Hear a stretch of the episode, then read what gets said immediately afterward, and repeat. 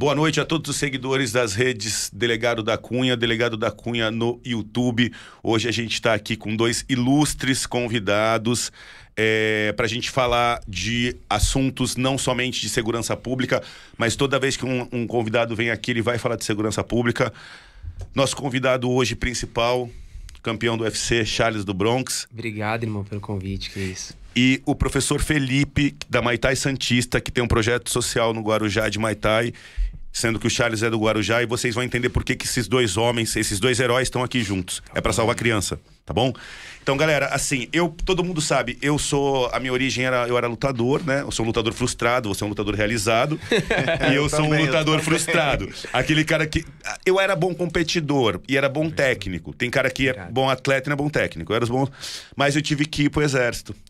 Eu só fui parar no exército porque o cara foi me pegar. Eu era do Projeto Futuro aqui de Ibirapuera. Eu morava Camal Reimage, Conorato, Aurélio Miguel, do judoca de ponta, da pegada. Sim. Seleção brasileira há muito tempo, tal, desmaia, desmaia, orelha quebrada.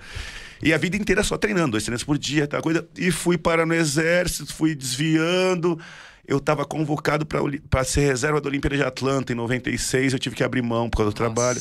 Eu entreguei a minha carreira de atleta. Quando eu tinha 20 anos, que eu bati no auge, eu larguei tudo porque eu não morava em Vicente Carvalho, mas eu morava naqueles kitnets do Embaré, Jardim América, ali na. Uhum. 30 metros, quatro pessoas dentro, papai eletricista. É aquele pobre Santista, tomando conta de carro. E aí, um lindo dia, me chamaram pro judô. Falou: Você sabe, quer lutar judô? Quero. Seis aninhos. Com sete, eu já eu sou fruto de projeto social. Irado. Então, assim, é, a minha bolsa na escola particular era porque eu era campeão santista de judô. Com 14 anos eu vim morar em São Paulo no Projeto Futuro, morar fora para treinar. Entrei no Exército, o Exército só me convidou por causa do judô. Sou professor de defesa pessoal da Academia de Polícia. Então, assim, é, meu sonho era ser lutador. Meu sonho era ser você. Irado, irmão. Não, mas que história, né, mano? Imagina, você é louco. Então a gente é igual, a gente, a, gente, a gente é gente que veio de baixo e superou pela luta.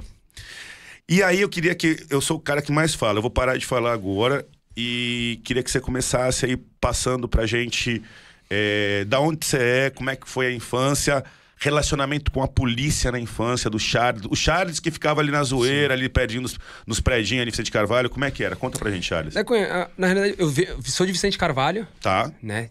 Comunidade, prainha, chaparral, sempre vivi ali. Deixa bem claro pra todo mundo, o Charles nunca morou dentro de uma favela. A gente morava três, quatro ruas fora, porque minha mãe, quando veio do, do norte para cá, casou com meu pai e minha avó morava fora a gente morava no fundo da casa da minha avó. Porém, a minha mãe começou a trazer os irmãos. E, tipo, trazia os irmãos, onde que você vai comprar uma casa barata? Favela. Barraco. Então, tipo, a família da minha mãe, da parte da minha mãe, a maioria morava dentro da comunidade. Então, minha mãe e meu pai trabalhavam em dois empregos. Minha mãe trabalhava como faxineira na escola e na casa dos donos da escola. E meu pai trabalhava vendendo ovo na feira e trabalhava no matadouro. Então, ou seja, minha mãe e meu pai saíam às 5 da manhã e voltava às 10 da noite. E eu e o meu irmão estudava às 7 da manhã, chegava meio-dia da escola. E para onde que nós ia? Rua, favela. É isso. Então, o que acontece? A gente viveu a vida inteira dentro da comunidade. É igual que eu, eu falo muito pra galera o seguinte: o que, que é Guarujá? Água e favela, irmão. Ele é feito de água e favela. Água e favela. E você tem que fazer escolhas. Então, tipo assim, a minha mãe sempre tentou colocar a gente no esporte porque, infelizmente, a, o crime impera, né? Vem ali com força, muita força. Então, tipo, minha mãe tinha medo da gente se perder. Medo do assédio do crime. Medo do assédio do crime. Biqueira então, perto. é uma biqueira ali, outra biqueira ali, tal, tal, tal. Amigos nossos que estão com a gente, como eu acabei de falar, é uma escolha. Indo pro lado errado. Então, minha mãe tinha medo disso. Minha mãe ficava jogando a gente no meio do esporte. Infelizmente, eu tenho muitos amigos policiais, mas também tem muita vez que a gente, a, gente via isso na comunidade. A polícia chegando, fazendo coisas, batendo, isso, aquilo, tal, tal. Então, infelizmente, tem pessoas boas, como também tem pessoas ruins. É meio complicado. Então, minha mãe sempre tentando tirar o filho, né? Os filhos, na realidade, do meio da rua, para tentar botar dentro de uma academia, fazer esporte. Fiz judô, fiz karatê, fiz meu irmão. Isso, iniciativa da sua mãe. Qual o nome da sua mãe? Dona Osana. Do... Dona Osana. Dona Osana, parabéns, Dona Osana. Parabéns. Minha mãe fez a mesma coisa e a gente está aqui conversando, é. tentando dar o exemplo. Felipão, origem de luta. Comecei vontade de lutar. Vontade de lutar, assistia na televisão, alugava DVD, época de Pride. De Pride. quero lutar, cara, quero, quero lutar. Fui para Santos, não conhecia nada, vi uma academia lá, Muay Thai Santista, falei, pô, é aqui. Assim? Foi assim. Do nada, do nada. Com o mestre que eu... Boi que. Com boi. A gente vai com estar boi semana- essa semana com ele ainda. Isso. O que que eu fazia? Moro em comunidade também. Sempre morei, nasci, moro e vivo até hoje. Trabalhava durante o dia. A empresa que eu trabalhava era lá perto da balsa, lá no ferryboat. Ia de moto, chegava na, no 5 horas, deixava a moto, pegava a bicicleta emprestada, atravessava o, o- a balsa e ia treinar.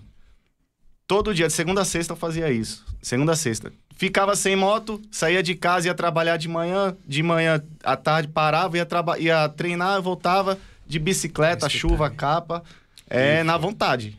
Na E vontade aí, quando mesmo. que você resolveu montar a sua puxar uma unidade da academia pro Guarujá?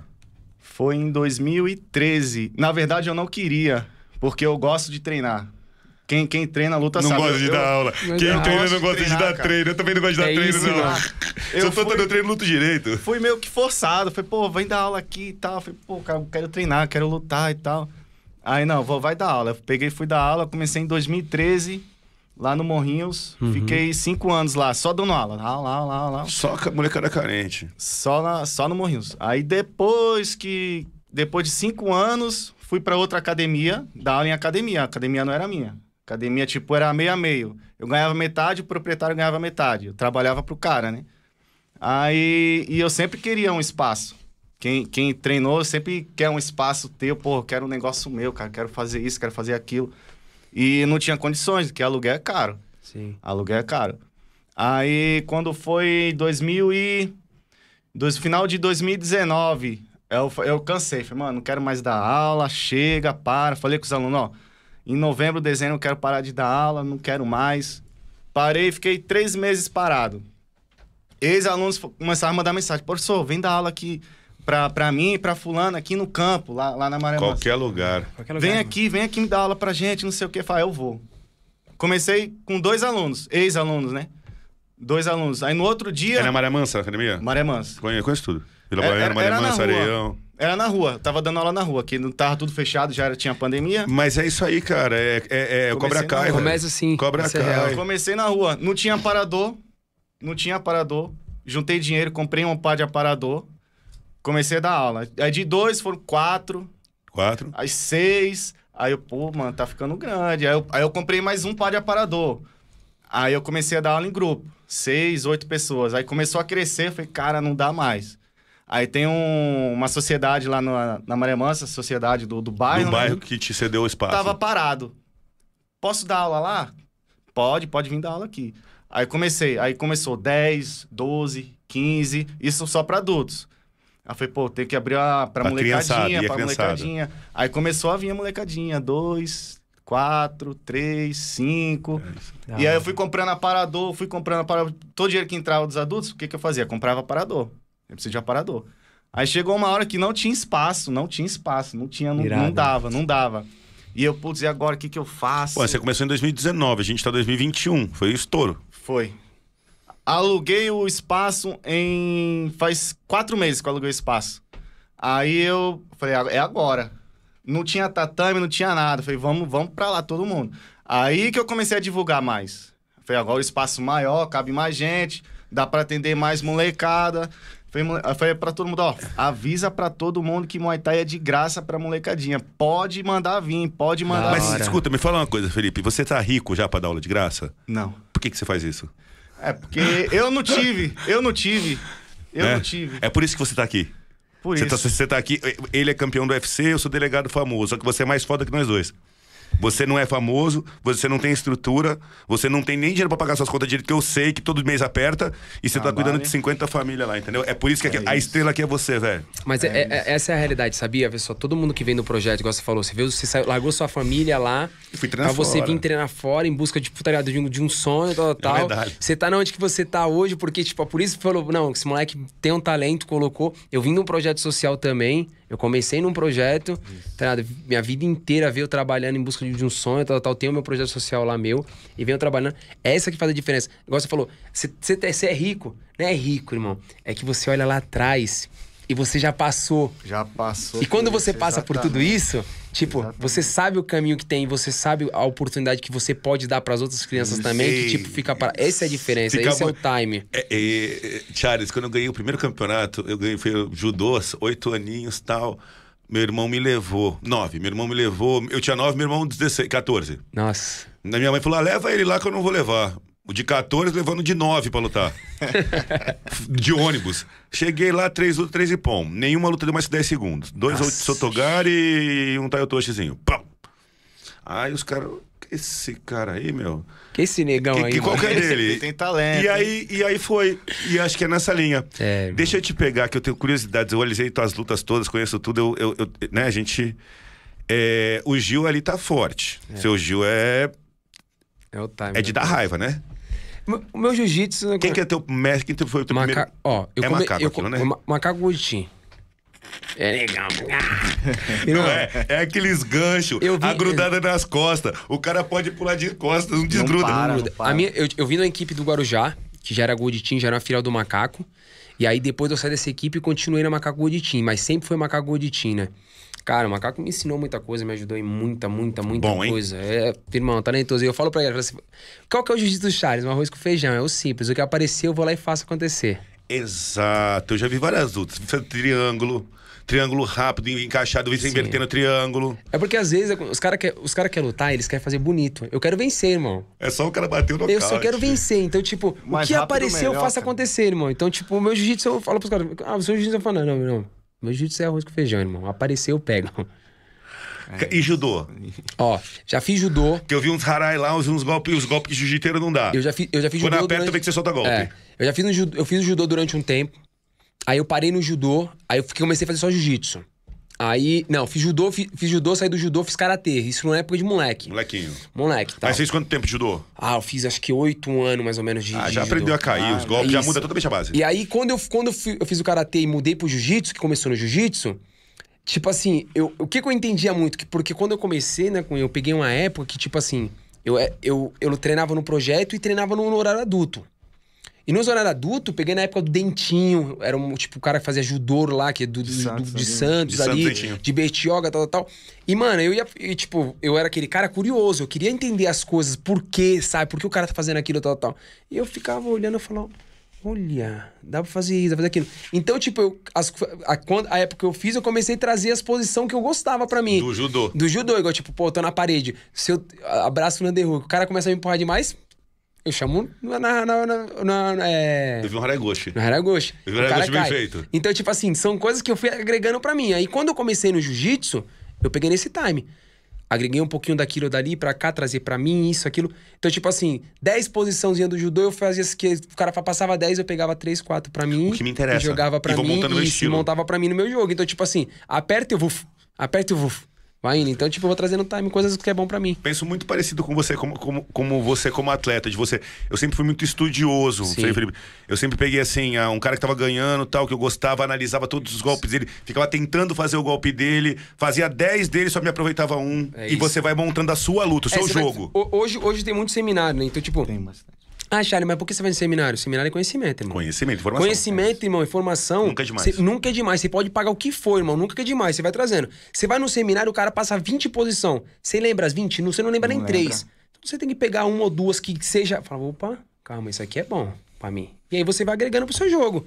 E começa a treinar, irmão. Treinar, treinar, treinar, treinar. Fio, fica bom, fica, mano, fica esperto, fica fácil pra você fazer. É isso que eu falo, pessoal. Até hoje eu sou aprendiz, que todo seminário que tem eu vou. Eu quero sempre tem, aprender, você cara. tá aprender, sempre tem que aprendendo. aprender. Não, não Mas- adianta ficar parado aqui, ah, eu sei tudo. Não sabe. Mas é isso em, tu- em tudo Não na sabe. vida, irmão. Você nunca vai saber tudo. Não Quando sabe, você chega, igual a gente sabe. fala no jiu-jitsu, você chegou na faixa preta, tem um cara que tem 10 anos de faixa preta. Como você sabe mais do que esse cara? É a mesma tem. coisa no judô, é a mesma coisa em tudo, né? em tudo na vida. Tudo. Se tudo na parar, vida. Sempre tem um cara que sabe mais do que alguém você. melhor, tem Sempre. alguém E aí melhor. você vai trazer, agregar. Eu vi, eu vi um vídeo lá, você, é, você numa aula de tiro lá. E aí você falou, ah, eu gosto de fazer assim. Um cara pegou e falou, mas então, mas é assim, tal. Você falou, não é verdade. Então, Sim, tipo, é. parou. É sempre, tipo, você está sempre procurando, você sempre está aprendendo coisas novas. Buscando um novo conhecimento, Conhecimento. adequação Agregando para aquilo que você já sabe que é o bom. na tua Pronto. base. Esse é o certo. E, o- e o Muay Thai? Entrei no UFC, ó, ganhei 18 lutas no Brasil, só sabia jiu-jitsu e nocauteava um monte de gente. Você tá me tirando. E nocauteava um monte de gente. Lutei meu primeiro GP, três lutas na noite, dois nocaute e a finalização. Como que você fez isso, Chay? Eu falei, não sei, sei que foi assim. Você fechou a mão, você rodando, 18, velho. cheguei 18, ó, Porra, Charles, fiz desculpa. 18 anos, irmão. Ia na 18 metralhadora. Porque eu fiquei vendo, eu, fiquei, eu observei bastante ele. E o Tai dele, ele, pô, ele, joelhada muito boa, distância boa. Ele é alto, pô, é alto. Ele não enverga na postura que nem boxer, a postura É. de trocação dele é aquela ereta que incomoda, é. ele estica braço. Fazia só jiu-jitsu. Os caras falaram, mano, você tem que fazer MMA. tá? Eu falei, que fazer MMA? Não gosto disso aí não. Ficar apanhando na rua, você é louco? Vou apanhar, vou ser doido? Não quero fazer. Não, você tem que fazer isso aí porque você chegou no nível do seu jiu-jitsu que agora todo mundo tá na mesma coisa. Eu, tô mesma coisa? Não, todo mundo tá na mesma coisa. Você precisa ter um algo a mais, que é um gás, uma diferenciada. Eu falei, comecei a fazer MMA. Fiz um mês, um mês e pouquinho.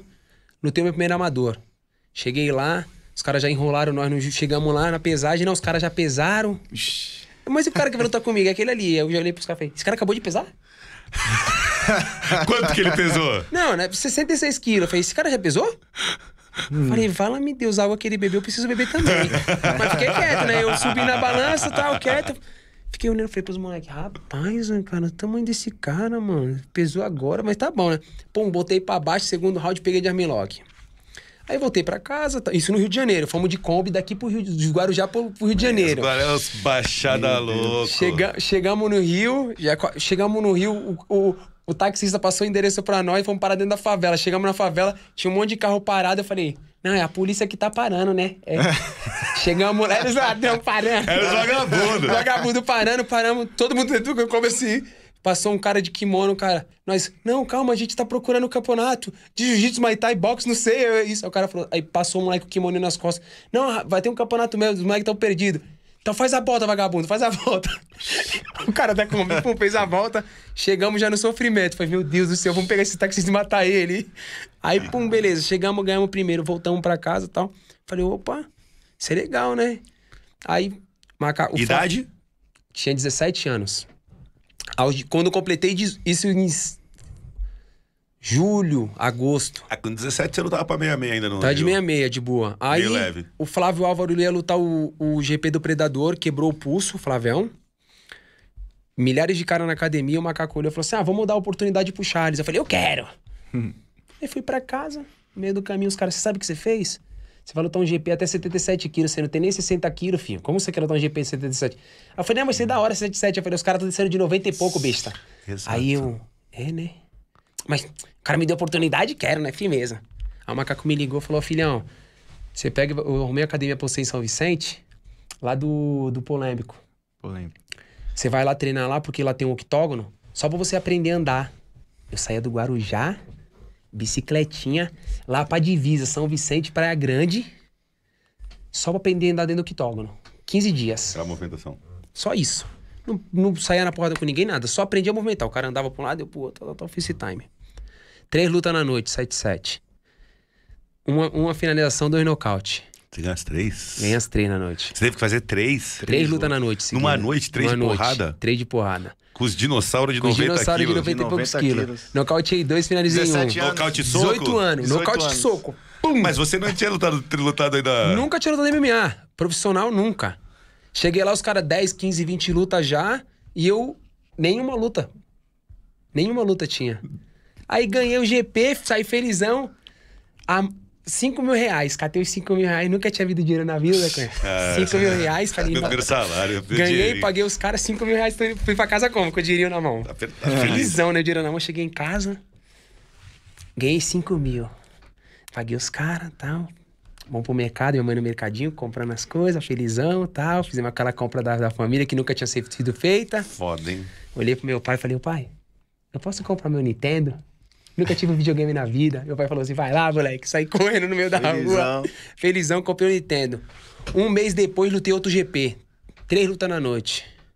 73 quilos. Eu falei, se eu ganhei no de 77, eu ganho nesse de 73 O que, que é quilos. 73? Nocauteei os três na noite. Tirou onda. Nunca tinha saído na porrada. Ah, os caras viram você e falou que você. Isso aí é quando surge um Neymar, né? É assim que Neymar. surge um Neymar, surge o atleta de Exatamente. ponta. Eu era muito bom. Mas eu não era a estrela. Você sabe que tem a galera Sim. muito boa que não é estourada. É isso. E tem aqueles com o dedinho de Deus. É, Né? Que talvez o meu tenha sido pra polícia, Sim. não pra luta. sim. Mas e quando a gente que é atleta, quando aparece um monstro desse no tatame, todo mundo sabe, né? O, o doido que pesa 60 quilos e bate em todo mundo. Tem, sempre E, tem. e logo, logo tu é diagnosticado como fora da curva, né? Aí eu ganhei, eu ganhei acho que umas 10 lutas seguidas. Assim. Aí começou a dificuldade de marcar luta. Quem vai querer? Quem, como que um moleque desse aí nunca fez MMA, nocauteia, tá vindo batendo nos caras? E eu, esse GP, tava os caras do momento. Já? Que já, era os caras do momento que tinha. Os caras estavam querendo que ir pro tava UFC. no topo que tava querendo. Tanto que tinha o Viscar de Andrade, que entrou no UFC, tava ali. Jackson Pontes, entendeu? Pachu, o irmão do Pachu, que era o Diego, tava só os top. E eu bati nos caras. Então, tipo assim, quando eu voltei pra casa, eu ganhei esse 2GP, o macaco falou assim: Filhinho, você sabe nos caras que você bateu? Eu falei: Não. Ah, não. Tava nem aí, só queria lutar. Você tá no meio dos monstros e tal.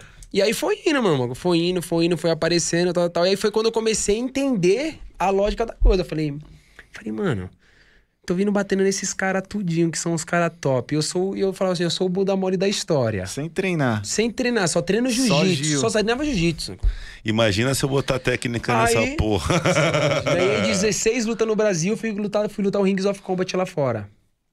O cara falou assim, filho, eu vou te dar tua passagem de ida e você se vira com a de volta. Não, eu te dou a tua de volta, você tem que se virar pra comprar a sua. Eu falei, não, você não pode me dar a minha de ida, porque se eu perder, ou se eu não tiver, eu, eu entrego meu passaporte, falo que eu tô perdido por aí, sei lá, e volto. Cara, não, eu te dou a sua de volta, de, de volta só você tem que vir. Saímos fazendo rifa, as coisas todinha, fui pros Estados Unidos. Cheguei nos Estados Unidos, New Jersey, você vai passar um mês e 15 dias aqui treinando, firmeza. Peguei a neve lá, filho. Você imagina, da Cunha? Imagina. O moleque favelado que não tinha roupa nem aqui. Tinha casaco. Como que tinha roupa lá? 20 aninhos. 20 anos. 18 aninhos. 18 ainda. 18, 19 19 anos. Tu espancou os caras com 17, 18 17, esses dois 18. campeonatos. 19 pra lá.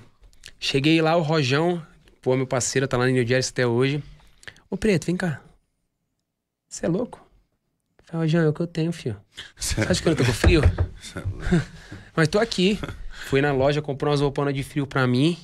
Me deu, falou assim: essa pomada aqui, filho, você passa no corpo. Eu tava passando ela igual você passa sabonete. pra esquentar o Vai couro. Gelando, velho. Congelando. Quem é um cara que eu vou lutar? Não, esse cara é o seguinte, chama Down Steco, onde que ele bate não nasce mais cabelo. Eu falei, vala-me Deus. Vocês são loucos. Nesse frio, o frio intimida, né? Frio, Quando eu fui mano. competir no frio a primeira vez, o, tatame, o pé escorrega no tatame no frio. A boca já foi A estourada boca toda. seca, Fui fazer os exames, a mulher falou, filho, você passou em tudo, mas não tem como você lutar com essa boca aqui não. Eu falei, filho, a senhora sabe de onde que eu vim? A senhora é louca de fazer uma coisa dessa comigo? Pelo amor de Deus, já comecei a chorar. A mulher olhou pra minha cara e falou, vai lá, Ah, vai filho, vai, lutar. vai, Vai lutar. lutar. Fui e finalizei o cara no primeiro round. Aí eu voltei com o cinturão. Mas o cara veio pra trocação? Deu pra trocação, começou a me bater, eu dei um chutão na cabeça dele, vi que ele sentiu, botei pra baixo, fui e peguei. Pô, os caras- E o deu chutão na cabeça, saiu da onde a técnica? nada. Da tua cabeça. Falei, chuta que pega. Pum. Aí Agora voltei, vai. voltei pra casa campeão, o macaco falou assim: você vai assinar com o UFC. Falei, tá bom. Assinei com o UFC da Cunha. Só sabia jiu-jitsu, irmão.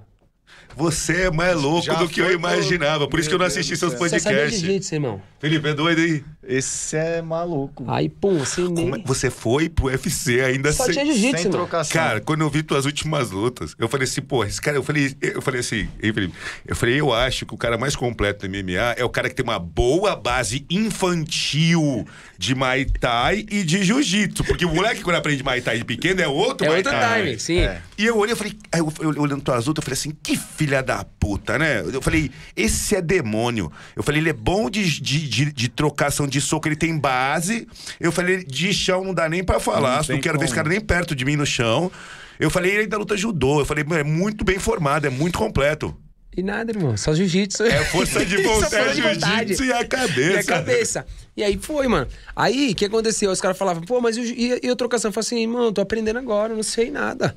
E aí foi quando eu decidi sair de lá da academia que eu tava, já fiz problemas, e eu vim, pro- e eu vim treinar aqui em São Paulo, na Chutebox Diego Lima, no, na Giovanni. Veio pra chutebox. Vim pra Chutebox. Aí começou a treinar parte. Aí falei assim, "Mas qual que é a sua intenção? Eu falei, Lima, de jiu-jitsu eu tenho e aprendo todos os dias, mas eu quero ficar bom em pé. Tá bom. Que ano que a gente tá? 2021. Não, isso aí eu vim pra cá tem quatro, tem quatro anos. Cara, não dá pra nada. Quatro anos, três anos isso aí. Três anos de trocação. Quatro anos, três anos. E aí o Lima pegou, abraçou a cláusula e falou: não, tá bom, então, filho, vamos aprender. E aí o que, que eu fiz? Peguei o Cícero, Cissão, que é o pô, puxa, dá aula também da, da polícia. Começou a puxar manopla pra mim, me ensinando, me ajudando. O Lima. Comecei a pegar a molecada, comecei a treinar. Aprendendo, aprendendo, apanhando, apanhando, apanhando, apanhando, apanhando. E hoje, filho, veio nocauteando os caras de novo. Então, você tá nocauteando muito em pé. A, a- a última luta. Ele é bom de trocação, desculpa o nome dele. E a mão pesada, O- hein? o- o- a última vítima. Ah, Michael Chandler. Então, ele, ele era o campeão, Era. você era o desafiante. E ele, eu não sei nem se ele deu alguma declaração disso, mas eu, eu, eu olhando, eu falei, puta, ele vai querer ficar só na, na trocação. E achei que você ia puxar bastante pro chão. Imagina, você tocar o tiro, ele foi no soco mesmo, no soco do jeito que ele Esquerda, gosta. Esquerda. Rebocando. Não, esquerda foi no final. Não, a pedrada que pegou foi. a- começou a, com- começou foi a- de direita e já. Pum, Foi a de esquerda boca, que- Esquerda. Tum, ele dobrou, quando ele dobrou, eu falei, ai, pai. Aí você vai, né? Você consegue ver o cara dobrando? Consigo. É Ó, eu falo, eu falo, eu falo muito pra galera assim, ó, ontem até, eu até tava entrando na reunião e eu falei assim, falei assim, ó. Eu me sinto um cara abençoado por Deus. Você sabe, às vezes, às vezes o jeito de você falar é mais engraçado. Você sabe quando você sonha, não sei vocês assim. Eu sou aquele moleque, minha mãe desde moleque falou assim: sonha alto, não sonha em ter um Fusca, sonha em ter uma Ferrari, porque você aqui vai ter, você vai ter o mais próximo da Ferrari e um dia você vai ter a sua Ferrari. Se você sonhar em ter um Fusca, você vai ter um Fusca. Então eu sempre sonhei alto da Cunha, sempre. Eu já tive várias oportunidades de fazer coisas erradas e eu não. E tipo, essa não é a vida que eu quero. Eu conheço e tenho vários amigos que são da vida errada, pessoas que eu dou presente, pessoas que eu converso, mas a minha vida ela é outra. Então, tipo, desde moleque eu sempre fui sonhador. Sonhei em ter uma casa da hora, ter amigos Legal. da hora, ter carro da hora, ter casa da hora. Eu tô num momento da minha vida que essas coisas vêm acontecendo. E você sabe quando você, tipo, você nem fica mais feliz porque você sonhou tanto pelaquilo que aquilo já é realidade na sua vida? É uma realidade já. Então, tipo assim, eu falei pra minha mãe agora, eu falei, minha, eh, minha mãe tá aqui em casa, aqui, minha mãe mora no interior, ela veio pra cá. Eu falei, mãe, eu tô num momento da minha vida que as coisas vêm acontecendo, não é que, tipo, eu, eu te falo, cara, que legal, né? Não é mais aquele bagulho, ai meu Deus, eu consegui, não. Não, porque eu Nintendo, sonhei. Nintendo. É, porque eu sonhei tanto, tanto, tanto naquilo, Deus vem me abençoando tanto, que, cara, as coisas vêm acontecendo e, tipo, mano, não tem o que fazer. Irmão, quando eu tinha 11, 10 anos, 10 anos de idade, eu tive sopro e reumatismo nos ossos. O médico falou pra minha mãe que eu não ia ser um, um- um- eu não ia ser um garoto normal. Você sabe o que é você escutar isso aí? Você é moleque, você é pequeno, você, tipo, você não, você não entende nada. Quando o cara falou assim, ele não vai poder jogar nenhuma bola. Aí eu olhei pro meu pai assim, meu pai, tipo, encheu os olhos de lágrimas e manteve, manteve postura de homem, ficou firme, só colocou a mão no meu ombro e ficou quieto. Eu tomava beta- Bezetacil 1.200 e em 15, 15 dias. Depois mudou pra 20, 21 dias. Fiquei dois anos internado. Eu saía, ficava dois dias em casa, que ele me dava de folga, eu voltava. Fiquei dois anos comendo, comendo comida insossa. Você tá brincando, velho. Sério, irmão. Então, tipo assim, aí um dia eu tava sentado na minha família, eu falei pro meu pai e pra minha mãe, falei assim, ó, eu prefiro morrer se eu não puder fazer minhas coisas que eu quero fazer. Quero ser um, um cara normal, quero jogar bola, quero correr na rua, quero pinar pipa, quero fazer meus bagulho todinho. Sim. Hoje, eu- hoje eu parei de, hoje eu parei de tomar injeção. Meu, meu pai na hora olhou pra mim, minha mãe, você é louco? Eu falei, mãe, eu prefiro morrer se não for assim. Irmão, eu faço qualquer exame que você quiser hoje. Não Não, tem tenho um sopro no coração, não tenho reumatismo nos ossos. Quem foi que me curou? Foi Deus, irmão. Deus acreditou, Deus me, eu acreditei na fé que eu tinha no esporte. Deus tá dentro de você. Entendeu? E tipo, foi. Várias outras coisas que vêm acontecendo. Olha, no- eu, igual eu falo pra todo mundo, falo assim, olha onde que eu tô. Eu já sou o número. Eu, tipo, eu, teve um tempo atrás, quando eu liguei pra minha mãe, eu sou o número 7 do mundo. Você não tá entendendo, eu sou o número 7 da minha mãe, que legal, tal, tal, tal. Hoje eu não sou nem o número 1, eu sou o campeão do mundo. Campeão do mundo. Pinhão. Então, tipo, pô, você vê, é o que isso aí? O quanto que você treina? Realmente, é o quanto você treina. Mas é o tamanho da fé que você tem. A fé, ela move montanhas, irmão. Fé na vitória tem que ser inabalável. É. Eu gosto dessa frase. A fé na vitória ser inabalável. tem que ser inabalável. Porque se você tem alguma dúvida que você vai ganhar, você vai perder. Sim. Vai perder. Eu, assim, a gente. É muito fácil conversar com vocês, né? Cabeça de lutador. A, a sua cabeça é igual à minha. Tudo que você pensa, eu penso igual, só que eu coloquei isso na polícia. Sim. Entendeu? Pra mim, a polícia é uma competição, o melhor delegado que prende mais, a melhor delegacia, a que mais aparece, a que mais é forte, maiores investigações. Toda a minha frustração de pódio do esporte eu transferi pra profissão. Sim. Mas assim, a pegada é essa pegada, é essa cabeça. Essa cabeça aí, o que você acabou de falar que tá gravado, se o cara não for lutador, ele pode até ter em outros setores, mas é, a luta, ela te traz muito mais isso, porque quando você tá perdendo, você vai concordar comigo. É, Quando você tá numa posição de, de dificuldade no jiu-jitsu, você tá subjugado, você tá Sim. amassado ali, você tá desmaiando. Então você tá usando toda a tua força e tá sendo dominado. Sim. Isso te remete a uma humil- humildade muito grande de saber que você não domina todos, que você pode ser Uhum. dominado. E também te remete a uma força de vontade muito grande de não evi- evitar que aquilo aconteça, porque aquilo é muito E ruim. que você quer sair, é isso. Então, então eu não quero ser dominado nunca. Então, quem tomou um bom esfrega e não quer ser dominado em nenhum setor profissional. Se É o você, você tá, competição, né, é espírito, sangue, mas Felipe, o espírito de competição do lutador, porque né, com o maior respeito, por exemplo, jogador de tênis, tá um lá, tá um aqui, me falaram que a Sharapova joga e não olha pro adversário, que ela sabe onde vai bater a bola, ela só olha pra bola. Tem a rede no meio mais 30 metros, velho. A hora que eu te grudar aqui, dá- é- É outra coisa. correr. a hora que a primeira, a primeira entrada que quebrar a sua orelha. Pô, eu treinava no projeto. Orelha, orelha implodida. Não sei o que, que você usava. Na época, eu usava o protetor de polo aquático. É, galera. Protetor de polo aquático pra- porque, tava, porque eu tava drenando. Drenando. Os antigos, no dia seguinte, eu drenava, colocava o protetor. Começava chão, era muito pesado o chão. Flávio Canto, muito pesado. Sim. Começava chão, tal, tal, tal. Quando eu tomava uma, uma encaixada de gancho, o cara não vinha no pescoço primeiro. Ele, ele ia no prendedor do protetor e jogava o protetor fora do tatame. Arremessava o protetor lá longe. Como é que eu levanto? O cara tá com um gancho. Como é que eu levanto pra buscar o protetor? Aí que ele começava a bater. Pra fortalecer o quê? O espírito. É. Essa é a real, né? É quem quer mais. Quanto que você quer? Quanto é a sua vontade? Cara, Essa você é falou real. cada coisa aqui agora. Com várias identidades. Eu vou falar porque é divertido. Eu tô. Quando eu lutava também vieram me questionar muito na minha técnica, porque eu era cara que estudava muito, mas eu era desengonçado tal. E aí uma vez um cara falou assim, pô, esse moleque é chato, não sei o que lá. Eu falei, por que ele é chato? Porque cada vez ele faz um golpe diferente, ele muda, ele varia tudo. Mas e aí? Então é fácil. Ele falou, não, não é. Porque ele sempre dá um jeito de ganhar, ele tem uma vontade de ganhar. Quando tá ruim de um lado, ele vai pro outro, quando tá do outro, ele vai pro outro. Aí o meu amigo, era, hoje é um grande amigo, né? Na época meu adversário, hoje é um grande parceiro. Aí ele virou pro técnico e falou: tá, e o que que eu faço? Ele falou: não sei, velho, se vira. Mas, essa, mas a coisa, é- é- é- essa é a realidade. É você. É a realidade, sabe por quê? Quando você é o mesmo, é fácil de você mapear. Você estuda. Eu escrevia meus adversários. Eu era tão chato que eu tinha com fulano jogo tal, com fulano jogo tal. É, eu escrevia é o jogo no papel. Quando você não, quando você não tem um jogo próprio que você, aí o cara fala, mas ele não tem identidade. Não, não é que ele não tem identidade. Ele tá Não tem adaptando o jogo dele pra te engolir, não dá pra Ele tá mapear. mudando, O cara ele vem pra cá, ele vem pra cá, ele faz isso. É diferente, irmão. É Dá diferente. É muito difícil. É um, é um diamante, né? Cada luta não é luta? Cada luta é uma luta. Você não pre- se prepara totalmente o adversário? Sim. Cada luta é E diferente. de um jeito que ele não vai esperar que você vai vir. Sim. Você fala, porra, o Charles vai vir no chão, A, certeza. a no- a nove, vi- nove vitórias seguidas. no- a última derrota minha, eu voltei eu falei, falei, mano, não. Tem algo de errado. Falei, tem algo de errado. Todo quebrado, eu voltei a treinar na academia. Você é louco, você tem que descansar. Falei, se você não treinar aqui, eu vou treinar em outro lugar, amigo. Puto, né? Como assim? Falei, não, eu preciso treinar. Se eu não puder correr, a gente vai sentar e Qualquer dar soco, tem que fazer. E a gente veio treinando, treinando, treinando. E eu vou treinar, eu voltava pra casa e falei, tem algo de errado, irmão. Não é possível perder desse jeito. E aí peguei os mais velhos, família, pai e mãe, vamos conversar, vai ajeitando, mexe de cá, o que que tá faltando, o que que tá isso? A gente vem de nove seguida. Nove vitórias seguidas. Todos que eles desacreditaram, eu fui lá e humilhei os caras. Fiz aquilo que eu sei fazer de melhor. Caralho, como que esse moleque fez isso? Cabeça. Diferenciar a cabeça. Quanto, Cabeça. O quanto mais você quer, quanto que você quer. Eu entrava nas redes sociais lá. Ah, você é azarão. Vou mostrar que eu posso. Isso incentiva E, pra e depois das nove, você cara. tava em outra circunstância? Você tinha perdido um pouco Outro- o foco? Oito, não, eu, eu, Acunha, eu, como eu falei, eu sempre fui aquele moleque sonhador. Ó, minha vida, há 11 anos eu sonhei em ser campeão do mundo. 11 anos eu sonhei em ser o melhor do mundo.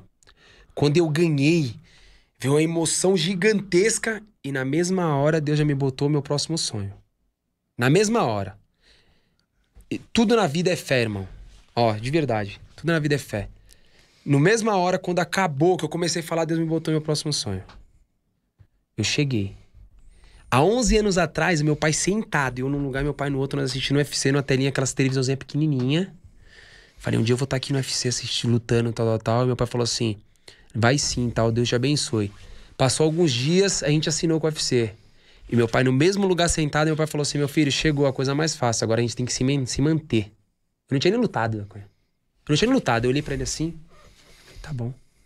11 anos. Quando eu venci, Deus me botou meu próximo sonho e é a mesma coisa eu lembrei do meu pai. Foi fácil chegar. Agora, Agora eu tenho que manter. Manter. O difícil não é chegar, é ficar.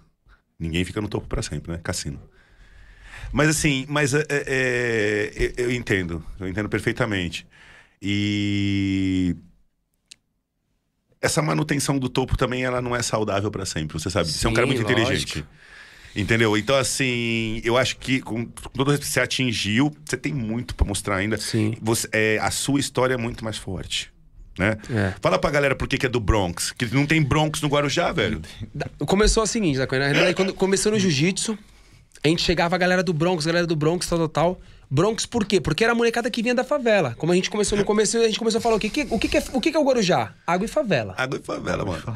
Tem pra qualquer Caminhada. lado, é pra O bagulho qualquer- é louco. É louco, você É sabe louco, disso. o bagulho é louco. Então, assim, do Bronx, pegou a molecada da favela, chegava, a molecada da favela, e pros caras, no, tipo, São Paulo, você sabe, a molecada tem uma quantidade melhor, a molecada não ia falar, e aí, favelado, não, os caras falavam, e aí, do Bronx? Era a mesma, eu olhava pros moleques amigos meus, falei, é a mesma merda, tá chamando nós de favelado, mas tá suave. Tá, tá, tá gostoso. Tá mais Ficou. bonito assim. Tá mais né? bonito. Tá mais bonito assim. E aí, quando eu fui lutar o Predador, eu já tinha. Os caras iam lutar de 7,7.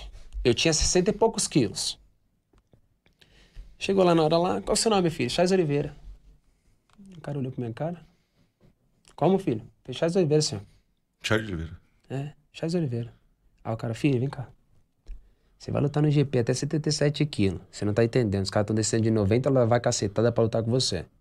Você vai colocar Charles Oliveira. Tá aqui o El Matador, o El não sei o quê. O cara vai chamar Charles Oliveira. Aí eu falei, é, senhor. Aí o cara Não, da- filho. Aí o cara lá do meu lado falou assim: não, filho. Coloca alguma Coloca coisa. do Bronx. Que é de onde você veio, favela, filho.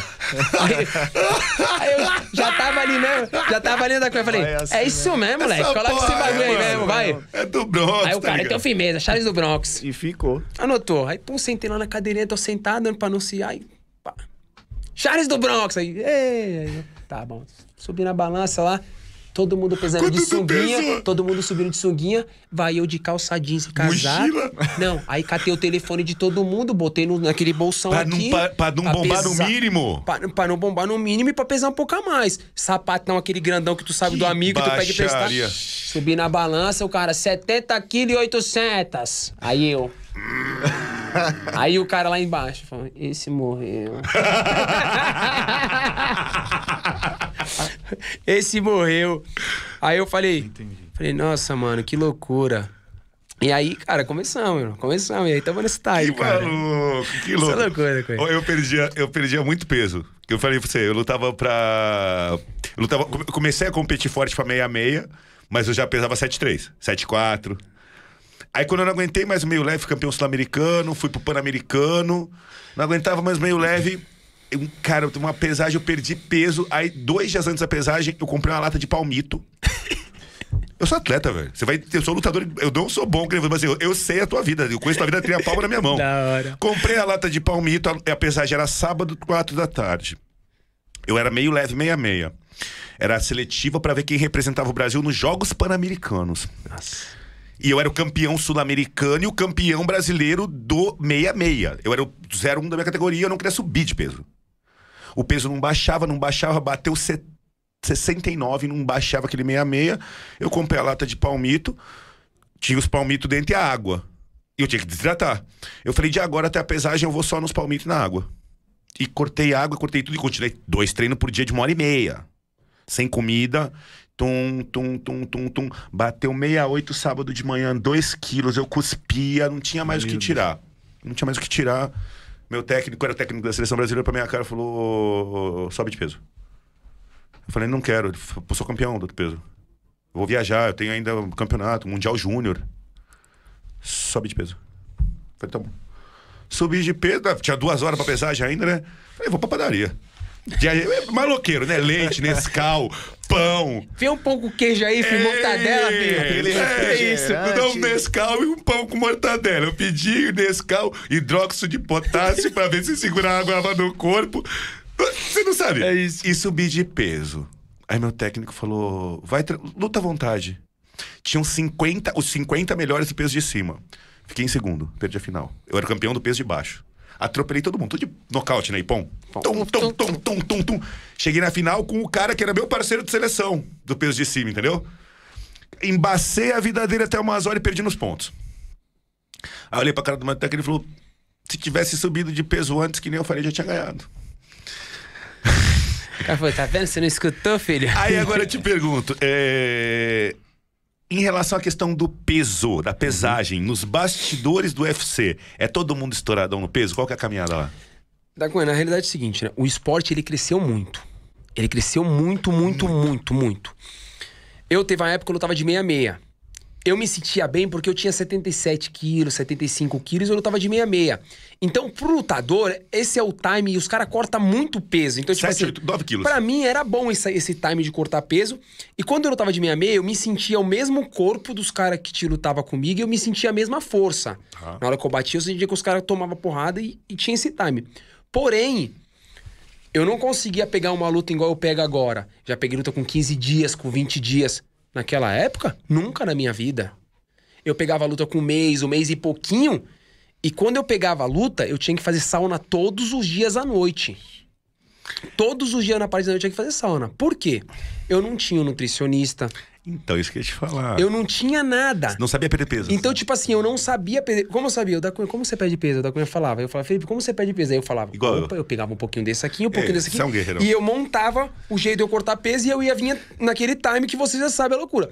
Porém, chegava no, quando eu batia 70 quilos, pra mim bater minha meia, era só John. É a desidratação. Era no John, no desidratação, no sofrimento. Então, tipo assim, eu não conseguia pegar a luta com bastante tempo. Hoje, como eu falei, hoje o esporte cresceu.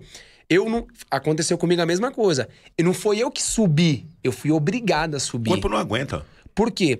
Quando eu fui lutar no México, irmão, eu fazia tudo o que tinha que fazer e não saía uma gota de suor. acaba a água do corpo. Acabou, não tinha o que Acaba a fazer. água do corpo. E eu olhava, eu olhava pros caras e falava assim, filho, não tem mais o que fazer, só se me cortar e o sangue sair. Não tem mais, não vai. E, os e o cara fala assim, não, então sobe. Eu falo, não, não quero. Eu, eu, eu sempre bati porque hoje eu não tô batendo. Como é que eu vou- Só que no México a altitude é outra. Aí o cara falou, filho, vem cá, você tá no México, meu filho. A altitude é outra, você não tá entendendo? Quando você corre daquele, o que acontece? Eu falei, eu canso. Ele falou, ah, então, filho, quanto tempo você tá aqui? Eu falei, tem sete dias. Aí o cara falou, eu falei, filho, você tá na altitude, filho. O que Caraca, aconteceu? Fiquei acima do peso. raça. Fiquei acima do peso.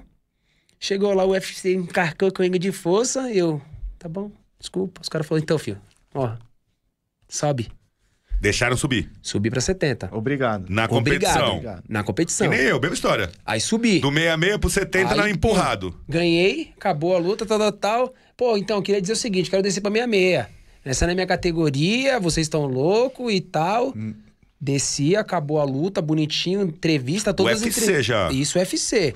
Todas as entrevistas que dava, falei, filho, minha categoria não é essa não, vocês estão loucos. Eu sou, categoria, eu sou minha meia, é o meu corpo, esses caras, esses caras, eu bato nesses caras e não sente. Mas como você não tá sentindo, você tá nocauteando os caras? Eu falei, é, filho, não sei, filho, sei que é assim. sei que eu não tô... E desconfiado, É, subi de peso desconfiado. Falei, não sou eu que não. Pum, beleza, marcou a próxima. Pum, ganhei de novo. Acabou a mesma coisa. Falei, filho, Dana, o papai aqui tem que descer de categoria. Vocês estão loucos, essa não é minha categoria. Pum, ganhei a terceira de novo. Filho, como você quer descer de categoria? Não Você tá vindo bater nos caras, não dá pra você descer. É o tamanho do seu tamanho. E aí começou. Então, assim, na realidade lá, tem muito cara que vai. Tem cara que luta de 66 e tem 80 quilos. 16 quilos. E o cara 14 quilos. corta. Corta. Entendeu? Tipo, porque ele se sente bem, ele tem o jeito dele. Igual eu, eu luto de 70. Eu tenho 83 quilos, 84. Esse é meu peso normal. Eu corto o peso bem pra caraca, bem. Porém, mas só que hoje eu tenho um nutricionista que, mano, que é o Victor, que o cara, mano, é. É tipo, tudo ele bateu perfeito. comigo. Então, tipo, o cara fala, filho, você vai beber isso aqui, você vai fazer isso aqui. Eu faço o bagulho. Tum. Bagulho E, tipo, sem passar mal.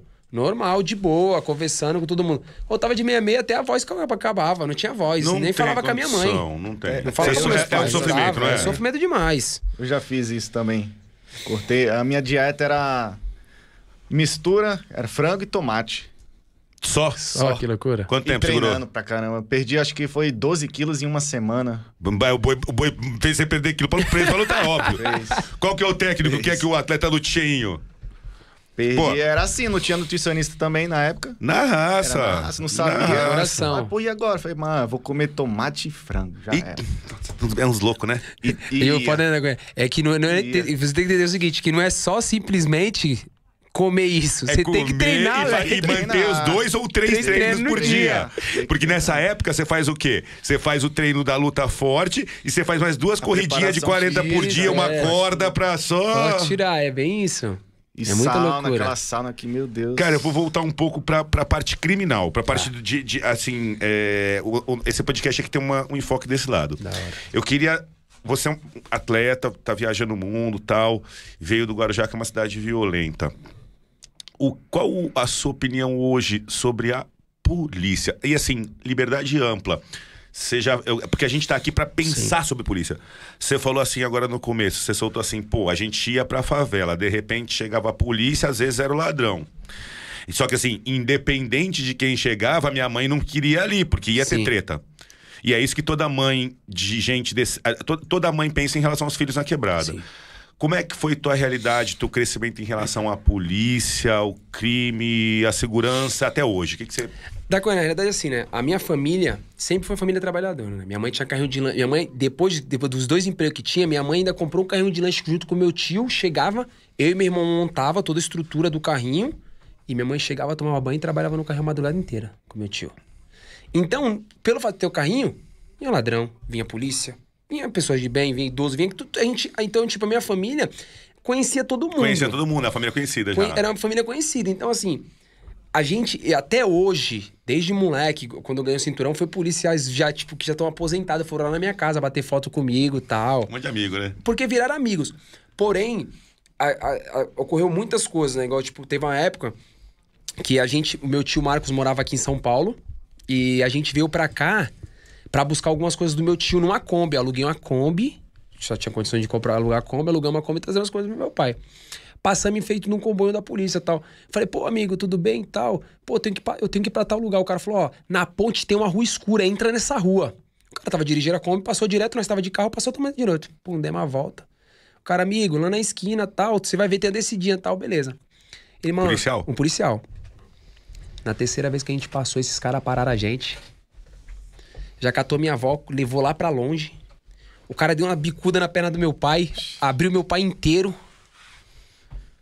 Pegou a ponta 40, bateu nas costas do meu pai, vou dar um tiro em você. Quando ele falou isso, irmão, não sei que bagulho que me deu. Eu falei, você é louco? A gente não somos ladrão, não. Eu já passei aqui três vezes pedindo informação pra você. Você tá louco? O cara já apontou a arma na minha cara, minha avó já veio gritando de lá, tal, tal, tal. Eu falei, eu não tô armado, eu sou uma pessoa cidadão de bem, cara. Você tá louco? tal, não sei Abordagem. o quê. Numa abordagem, isso. Não tinha, não tinha revistado, não tinha feito nada uma mulher policial que começou a, tipo, me, foi me levando pro lado e tal, tal. Eu falei, calma, amigo. Eu falei, amigo, eu não sou ladrão, eu não sou nada. Eu, eu- acabei de pedir três informações pra você, a mesma coisa. Você tá louco? Você fazer isso com meu pai, o pai já tem uma certa idade. Você tá louco? Você vai meter uma arma nas costas do meu pai, vai dar um tiro no meu pai, meu pai não tá fazendo nada, você tá louco? A gente na rua escura, tal, tal, tal. Como é que é, aí, meu amigo fora e tal? casa, né? Fora de casa, eu falei, mano, que loucura, tal, isso, tal, tal, tal. Sei que, cara, isso aí deu um reboliço de, mano, de tipo, de três viaturas, daqui a pouco tinha 12, tinha um monte de coisa. Mano, meu pai jogado num canto pra um lado, eu jogado no outro. E, cara, eu f- falei. Mas quem eram os criminosos? Você, seu pai e sua avó?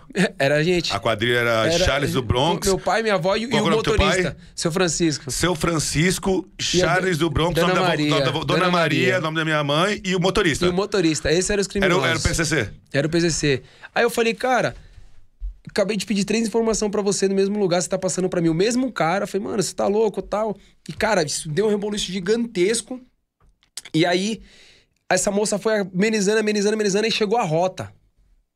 Quando chegou a rota, eu falei, agora ficou gostosinho, né? E aí, tipo, eu que fui o cara que falei mais alto, tinha milhares de caras e eu magrelinho num canto jogado. Eu falei, nossa, mano, o que que é isso, tal, tal. E aí, o cara da rota me... O que aconteceu, tal, tal, tal. E aí, tipo, quando eu falava, ele não deixava eu falar. Aí eu falei, amigo, eu vim aqui pra pedir três informações, a gente estamos perdidos. Ele deu, mano, ele deu um, um revólver nas costas do meu pai, falou que ia matar meu pai, deu uma bicuda no meu pai, idade do meu pai, meu pai gordinho, baixinho, já velho, tomou uma bicuda dessa aí com o joelho operado. Você tá louco? Como você vai fazer uma coisa dessa apontando? Falei, a moça que tá coisando tal. Então, tipo assim, outras coisas também, tipo, eu uso óculos de grau. Uma vez eu fui abordado, eu tava dentro da casa, ele, o, tinha, três, três, quatro pessoas roubaram o, o carro da Avon. Eles, eles pegaram os moleques do lado de fora, na rua, longe da gente. E eles vieram trazendo os caras pra esquina. Chegou na esquina, o portão tava aberto. Ele, um gordinho abriu a porta com um fuzil, olhou, viu eu e mais dois amigos meus lá dentro, minha avó sentada. Falou: vem uns três pra fora. Eu olhei e falei: normal, né? Saímos normal. Aí ele- o- esse policial falou assim: vocês três fica diferente desses caras aqui, esses aqui são marginal. Colocou a gente do outro lado da rua, abordado também. Normal, tá? O cara veio, revistou a gente, normal. Chegou uns caras na rocanda, Cunha. Começou a revistar os moleques lá, tudo tal. Já jogou uns dois pra dentro do camburão. Desculpa, Charles, quanto tempo tem de ocorrência aí já? Não, isso aqui é outra coisa outra já. treta, outra tá, treta. essa Aí, pum, beleza, jogou, jogou os moleques no camburão e veio pra me revistar. Quando ele chegou em mim e queria me revistar, ele deu um chute nas minhas pernas, me abriu, eu olhei pra ele. Quando eu olhei, ele catou o óculos e, puf, jogou no chão, quebrou o óculos. Falei, pô, amigo, De verdade, qual a necessidade de você fazer uma coisa dessa? Aí já catou minha cabeça, já jogou pra parede, já bati a cabeça na parede, eu já virei de frente tal. Ele já jogou a arma em mim tal, tal. Falei, pô, o rapaz aí pediu com maior educação pra gente sair de dentro de casa. Eu não tenho necessidade de sair de dentro de casa. Ele não vai poder entrar dentro da minha casa. Eu não preciso sair da minha casa. Eu saí porque eu não devo nada, sou cidadão de bem. Um policial chegou, me conhecia, falou, pô, esse aqui é o Charles, lutador. Eu falei assim, não, calma aí. Tá errado. Não é porque é o Charles. Não é porque é o Charles, Podia podia ser ser qualquer, qualquer pessoa. pessoa, irmão. Falei, pô, você quebrou Tirou meu de óculos de de, grau, cara. Na minha casa. Na minha casa, você tá louco, você fazer uma coisa dessa, tal, tal. Tiraram esse cara. O cara que me conheceu começou a Tiro da cena, veio outro polícia bonzinho, Aí começa pegou, a passar pano pra ele sair assim, fora. E agora o óculos, como é que fica? Tal, tal, tal. Traduzindo, ficou dessa forma do jeito que tava, tive que mandar fazer outro óculos, entendeu? Então, assim, às vezes, o que acontece, na minha visão, às vezes tem muito, muito, porque eu conheço muito, eu venho dar aula aqui na rota, às vezes, com os caras, tenho amizade com os caras da rota, né? Outros policiais também que vêm, né? Acompanha a sua história, igual eu falei, pô, vejo, vejo né, você no podcast fazendo, tal, tal. Então, assim, tem muita gente do bem. Como também tem uns caras que às vezes, igual mesmo você falou assim, eu acho que é, eles, tipo, eles não têm um jeito de chegar e de fazer a abordagem. Lógico, eu, eu sou bem sincero. tipo assim, quando você chega a fazer uma abordagem, você não sabe quem sou eu, o que, que eu tô portando, o que, que eu tô fazendo. Então eu acho que tem que ser uma coisa, chegar meio, né, que. Vou fazer uma abordagem agora em você. Sim. Tá? Duas, vou fazer duas abordagens. Eu vou te fazer a primeira que eu acho errada Sim. e depois a que eu acho certa. Tá? Minha arma vai ser meu dedo. Você tá se passando. Então, vocês dois aqui, eu sou policial, encanei no Charles e ó. Parado, polícia, mãos para o alto. Mãos para o alto. Mãos para o alto. Agora, agora. Cara, tem você com uma arma apontada na cara que pode disparar e te matar a qualquer momento, eu acho que não é muito difícil. Sim. Não importa. se- Agora você chega e fala assim, você tá ali parado. Primeiro, vamos voltar pra primeira abordagem. Ma- Mano, parede, vai. Parede, polícia, polícia, parede, agora, agora, agora, agora, agora. Vai, vai, vai, vai. Primeira abordagem. Segunda abordagem. Parado, polícia. Poli... Cidadão, polícia. O senhor agora vai se dirigir para a parede porque o senhor vai ser abordado. Ao final do procedimento eu vou explicar. Por favor, agora só siga as regras. Cidadão. É só porque eu sou pobre, porque eu sou apelido de Charles do Bronx. Cidadão, o seu nome eu vou verificar depois, cidadão. É só porque eu sou preto. Cidadão, o seu nome eu vou verificar depois. Por favor, para a parede, para a sua segurança e minha. E aí? Acabou, não tem o que fazer. Se- Como é que você. Você tentou falar que era pobre, você tentou falar que era preto, você tentou é, se vitimizar e ele não cedeu e foi extremamente profissional e técnico. Sabe por que eu pergunto, Charles? Eu, eu trago as pessoas para esse podcast, celebridades, atletas de destaque, é, é, é, cidadãos que se destacam tal, porque o ponto que o brasileiro sempre reclama da polícia chama-se abordagem. Eu faço meia culpa da polícia. Aqui eu- não é o Canadá. Aqui você, eu posso abordar o Charles do Bronx, um lutador, eu posso abordar o Felipe, professor de Muay Thai, e vocês também podem ser um ladrão de banco. Ele eh, também Sim. existe, ele pode estar com a arma e me matar na hora, a gente acontece. Mas essa, essa- eu acho que essa angústia que os policiais acabam passando fazem ele ser agressivo com a população inteira. E eu vou te fazer uma pergunta.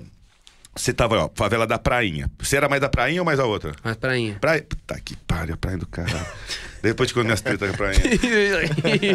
É, pra prainha, aquele Vagninho já me deram muito trabalho. Na época que você. Ó, eu tô falando aí em 2005, 2006, você tava lá. Sim, por ali já. Eu andava com a viatura preta lá aterrorizando. Botando, botando ordem na cozinha. Vixe.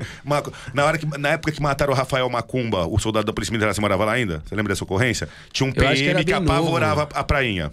Acho que é bem novo. 2009 a gente tá. Que Esse, esse foi o que mataram no... No bar. no- isso, isso mesmo. No bar do jogo de futebol no domingo, jogo de São É isso Paulo. mesmo. Ele era soldado da PM, dele era Rafael. Rafael, o apelido era Macumba.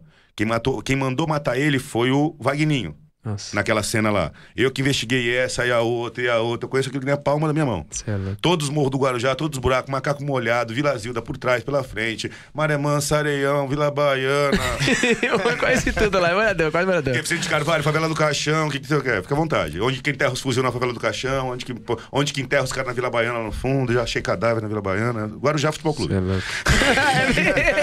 Não, o crime do Guarujá eu conheço bem. Não, eu, sou, eu conheço muito mais o Guarujá que vocês. Eu conheço todos os buracos, toda a favela. E a, e a que mais me deu trabalho foi aquela porra daquele morro do macaco molhado. Não sei por quê. Se dá vazar, sempre jogava tiro, sempre treta e corre pro mato. E a outra que me encheu o saco era a Vila Baiana. Porque os julgamentos do Tribunal do Crime é tudo na Vila Baiana. Então a facção mata o malandro no Guarujá e enterra lá no fundo, lá em cima. Lá em cima do morro, no fundo, tem uns bagulho de água. Tem água. Tem vários negócios de água da Sabesp. E eles colocam os corpos perto da água. Aí tu acha já tudo cagado, tudo putrefado, enfim. Então agora já é um lugar que já, é traba- já trabalhei. É, e aí, meu, você tá batendo na abordagem. A galera sempre bate na abordagem.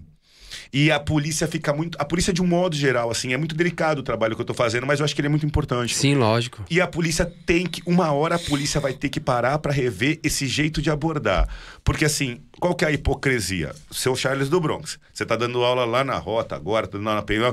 Se você for. Pô, Aliás, você acabou de dar aula, você falou assim: ele é o Charles, lutador. Cara, não me preocupa. Eu sei a abordagem que eu vou ter. O, o- o Felipe, que é professor, tal. Ele falou, ele é professor de Muay Thai, tal. Ele vai ter abordagem.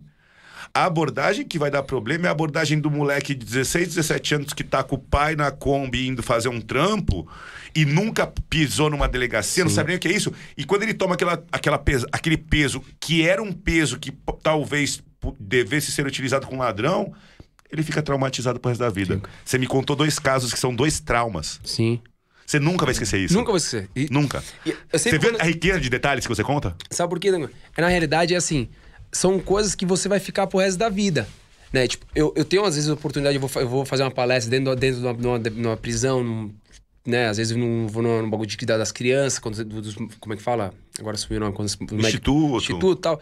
E a gente, é bom você falar, né? Sempre trocar as ideias tal. Igual eu falei, pô, eu tenho muitos amigos policiais, né? Pessoas que sempre estão ajudando a gente, que a gente sempre tá conversando, um troca de informações.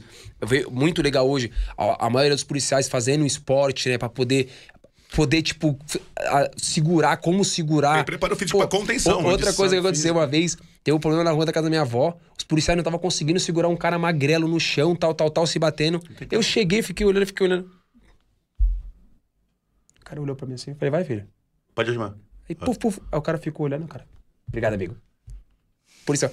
Mano, dois desse tamanho não tava conseguindo segurar o magrelo. Cara, minha, minha aula de defesa pessoal, às vezes eu tenho, eu tenho 20 horas a aula pra preparar um policial pra defesa pessoal. Sabe o que eu faço? O que você acabou de falar. Escolho duas técnicas de pé, duas de chão. Eu, eu vejo técnicas pro trabalho, enxugo a aula e faço o cara repetir aquela técnica 200 vezes. Mas é isso que vai fazer a Pra ele lembrar pelo menos uma, entendeu? que Eu não ensino sair. 30, não. Não, Eu tem falo, que ser. Para, quanto tempo que eu tenho de aula? Isso? Isso, isso, isso. Uma chave, um estrangulamento, uma contenção. Acabou, porque aí o cara fica nesse time. Eu acho que, acho que assim, muito importante. Acho que todo policial devia fazer uma arte marcial nessa parte, uma defesa pessoal, porque seria muito mais fácil na hora da abordagem, como fazer, né? E, e- e esse é um trabalhinho bem. de- vai, vai ser é devagar, não adianta, né? Porque o da Cunha tá fazendo, vai dar certo. Não, vai ser devagarzinho. Devagar. Já, devagar. você começou a mexer a palha ali, aí vai indo. E vai indo. Vai demorar pra chegar. Isso. Vai demorar pro Brasil discutir abordagem. Sim. Porque sabe, eu acho que o maior problema, assim, é, você vai concordar comigo, vocês dois. Se a polícia como um todo, alguém, um ministro da segurança tal, um dia parasse e falasse assim, não, ah, existe uma grande reclamação que a gente detectou, que as pessoas não gostam da abordagem, acham que podia, a, o- a verbalização, Sim. a verbalização, as condutas poderiam ser ma- mais profissionais e menos agressivas. Se um dia alguém falar isso na TV e realmente todas as polícias pararem pra analisar... Fazer, fazer, né? Analisar e fazer. Mas assim, mudança. É arma na posição sul, falar direito. Só que o que eu tô te falando, que eu quero que os caras façam, já tá no procedimento. É que não é cumprido. Porque o cara sai pra trabalhar com o policial mais antigo, que já tem vários vícios, ele aprende o vício e esquece o que tá no papel. É. Charles, quero mais uma aqui antes a gente. Galera, é o seguinte, James, por favor. A técnica, técnica. Apoio da técnica. James, a gente vai. Eu vou dar, fazer o, o, o- o jabá aqui. É, vou bater mais um papo, vou passar um pouco pro Felipe da, da questão do projeto e aí a gente vai terminar. Vamos trocar? Não sei, qual que é a. Você, você que manda, chefe. Tem, tem algumas perguntas aqui de superchat que seria interessante a gente responder. Então eu vou continuar nesse, depois a gente já. Ó, galera, é o seguinte: a gente tá nesse podcast aqui, que é o canal da de- Delegado da Cunha, é um canal de segurança pública tal. E aí a parte de lifestyle, a parte do dia a dia do, do Charles, que eu tô curioso também, vai- muito curioso com o treino dele, que eu não toquei no assunto do treino. A gente vai estar entrando no canal da Cunha Dinossauros, que é o meu canal que eu coloco treino, lifestyle, luta, tudo. Então a gente vai trocar daqui a pouquinho de canal. Confere? É isso aí, James? Confere. Só, vê, vê se consegue mais três ou quatro da pauta só, que tem umas Bom, vamos lá. aí. Bastidores do UFC também, em relação qual a... que- Manda a pergunta aí, James. Manda aqui, ó. É, tá, tá aí na pauta. Tem uma... Por exemplo, né? Alguém já te ofereceu dinheiro pro, pra perder uma luta? Olha, No, no, no UFC, não. Já chegou fora. verdade? Verdade. Apostador? É, apostador. Uma vez, é, no- o cara na realidade começou na brincadeira. Tipo, eu tava, eu tava na rua e o cara começou, tipo, meu, ele jogou na brincadeira. Ele falou assim: Pô, mano, deixa eu te falar. Tem lá no UFC, tem aquele bagulho de aposta. Já chegou alguém, tipo, oferecendo dinheiro? Eu falei: Não, acho que no UFC esses bagulho não existe. E se te oferecesse? Eu falei: Irmão, eu, eu, eu não me vendo. Eu sou campeão, quero ser campeão. Como que eu vou me vender numa coisa dessa? Lógico. Mas se fosse muito dinheiro. Aí eu falei: Cara, não me vendo. Nunca me. Não nunca, não- isso, isso não existe, tá? Beleza. E aí, nessa sequência, tava vindo de cinco seguidas. Tava no Guarujá almoçando no shopping. Posso almoçar com você, campeão? Olhei, falei, pode, pô, senta aí. Continua almoçando, tal, tal. O cara falou, pô, eu vi aqui que você é o favorito a ganhar Charles Oliveira e Nick é o favorito a ganhar a luta, tal, tal, tal, tal, tal. Pô, os caras fazem várias mesas de aposta, bagulho de futebol tal. Vou te mostrar um negócio aqui. Fluminense. Fluminense, não lembro quem foi, tal, tal, ó. Quem vai ganhar é o Fluminense, 2x1. Se quiser apostar, você pode apostar o que você quiser. Falei, pô, obrigado pela dica tal. Beleza. Não, pode apostar o que você quiser, certeza que vai ganhar. Isso aqui é um, isso aqui é uns amigos meus que mandam, isso aqui tá certo. Essa, essa aqui é, é a jogada certa. Fluminense vai ganhar essa coisa, esse jogo aqui e tal. Falei, tá bom. Pode apostar, amigo. Quiser apostar 50, 100, você pode apostar se você quiser. Um milhão, pode apostar, é certo você ganhar. Falei, não, obrigado, tá bom. Continua almoçando. Você vai ganhar 100.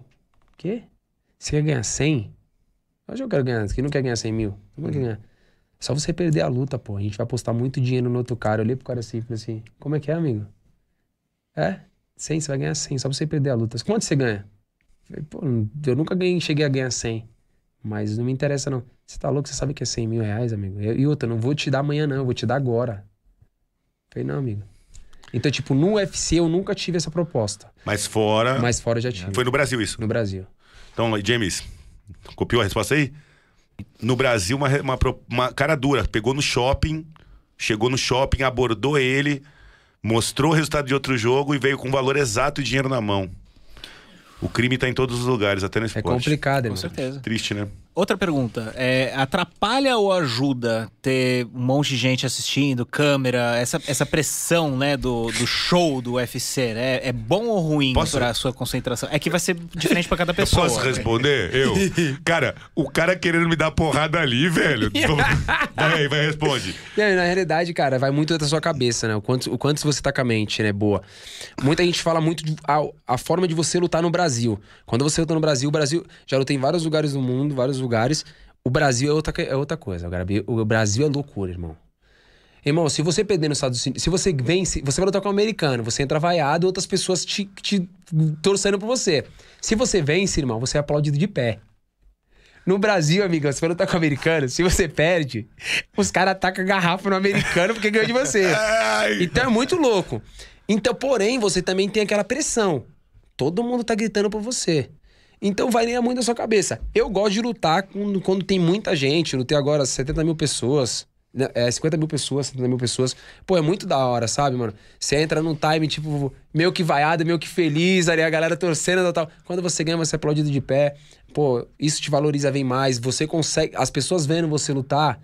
Você consegue várias outras coisas, patrocínio, apoio para um projeto social. As, pessoas, as cestas básicas veio através dessas coisas que eu venho fazendo. Então, tipo assim, é tudo um time. Eu gosto de lutar quando tem bastante gente. Tem amigos meus que não gostam de lutar quando tem muita gente.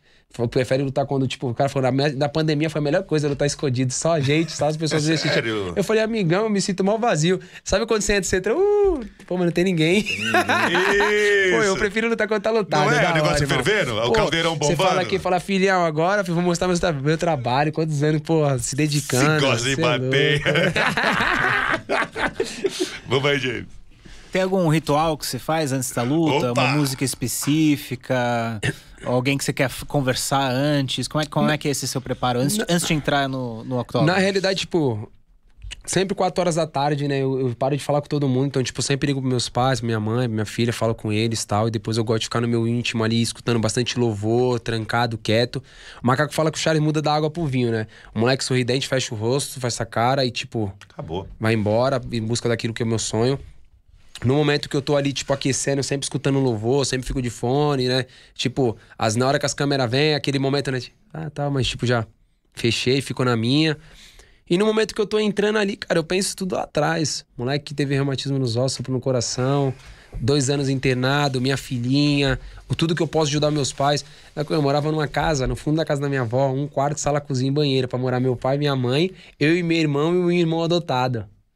Você imagina. Então, Cara. meu, meu, meu irmão falou. A, a- meu irmão agora foi na casa, a gente tá na casa. Meu irmão veio pra cá. E Viu, meu, viu, minha mãe e meu irmão chegou ontem, né? Meu irmão, aí meu irmão tava assim. Você tá numa meu- casa aqui? É, no, no, no Guarujá. Tá. E aí minha mãe chegou, chegou ontem, tava comigo e tal, e meu irmão chegou hoje. E aí meu irmão tava olhando pra televisão grande, e aí, tipo, os olhos dele cheios de lágrima. E minha mãe pegou e falou assim: o que, que foi, moleque? Você tá enrolando aí? Ele falou assim: mãe, eu lembro quando a gente tava assistindo televisão, numa televisãozinha, aquelas televisãozinhas grandes, A desse caixinha, tamanhozinho, caixa a, a caixinha. E minha mãe falou assim: para com isso e tal. E aí ele falou assim: aí ele me olhou, me abraçou e falou assim: caraca, mano, lembra, né? A gente dormia no chão no bagulhinho, hoje, graças a Deus, a gente tem a casa e tal. Aí minha mãe falou assim: na casa dele. Eu falei: não, minha não, nossa. É, nossa. E aí, tipo, minha mãe me abraçou assim, tá? Então, tipo, são coisas que vai movendo, sabe? Tipo, vai, te- vai, vai te movendo. Tipo, pô, dormia minha mãe num quarto com meu pai e a gente sofá no chão, tal, tal. E telinha desse tamanhozinho, cara, no chão. Então, pô, hoje Deus vem abençoando, a gente vem fazendo várias coisas legais, cara. Muito legal. É muito legal. É inspiração, né? É inspiração. Ah, Chega lá na molecadinha, quem quer ser o Charles? Todo mundo quer lutar. Todo mundo quer ver o Charles, todo mundo quer lutar. Essa é a responsabilidade maior da vitória. Todo mundo Mas é isso que faz. Pra quem é veio de baixo. É, é- é isso é o que é o que é o projeto. O projeto social faz isso. Por quê? Felipe dá aula. Se ele chega e fala assim, ah, pra tal cara, que coisa. Não é que não. Os caras querem ser o, o cara que tá vindo chegando. O jogador, ele quer ser, ele quer ser o Neymar, ele quer ser o Messi, ele quer ser o Cristiano Ronaldo. O lutador, ele quer ver. Ele que fala, não, eu quero ser o Charles, eu quero ser o Anderson Silva, eu quero ser isso aqui. E aí você, o professor. Vai Só doutrinando, administra. Só vai administrando. Não, calma, isso aqui não, isso aqui. E assim vai indo, irmão. Esse, é- esse é o legal da, da coisa. Você queria ser quem, Charles? Eu vou, eu vou te falar de verdade, ó. No comecinho, quando eu comecei, meu sonho era John Jones, Anderson Silva. Os caras bons. Quando eu comecei, eu queria ser esse cara macaco quando vinha lutando. Só que aí aconteceu algumas coisas que me deparei com esses caras famosos. Porque chega naquilo que eu te falei. A gente veio de uma comunidade, de uma favela. A vida nunca vai te bater, ninguém nunca vai te bater mais do que a vida já te bateu, irmão. Essa é a realidade. Ontem, quando eu montei minha primeira academia da Cunha, meu tio Marcos veio, veio, veio, veio, veio visitar a gente. E ele chegou na época que tava chovendo forte no Guarujá, minha academia alagou. Eu tive que fechar as portas da academia, porque os tatami tava boiando com as roupas e tava saindo pra fora. Água na cintura e eu só chorava. E meu tio tocava nas minhas costas e falava assim: deva providenciar algo maior tal.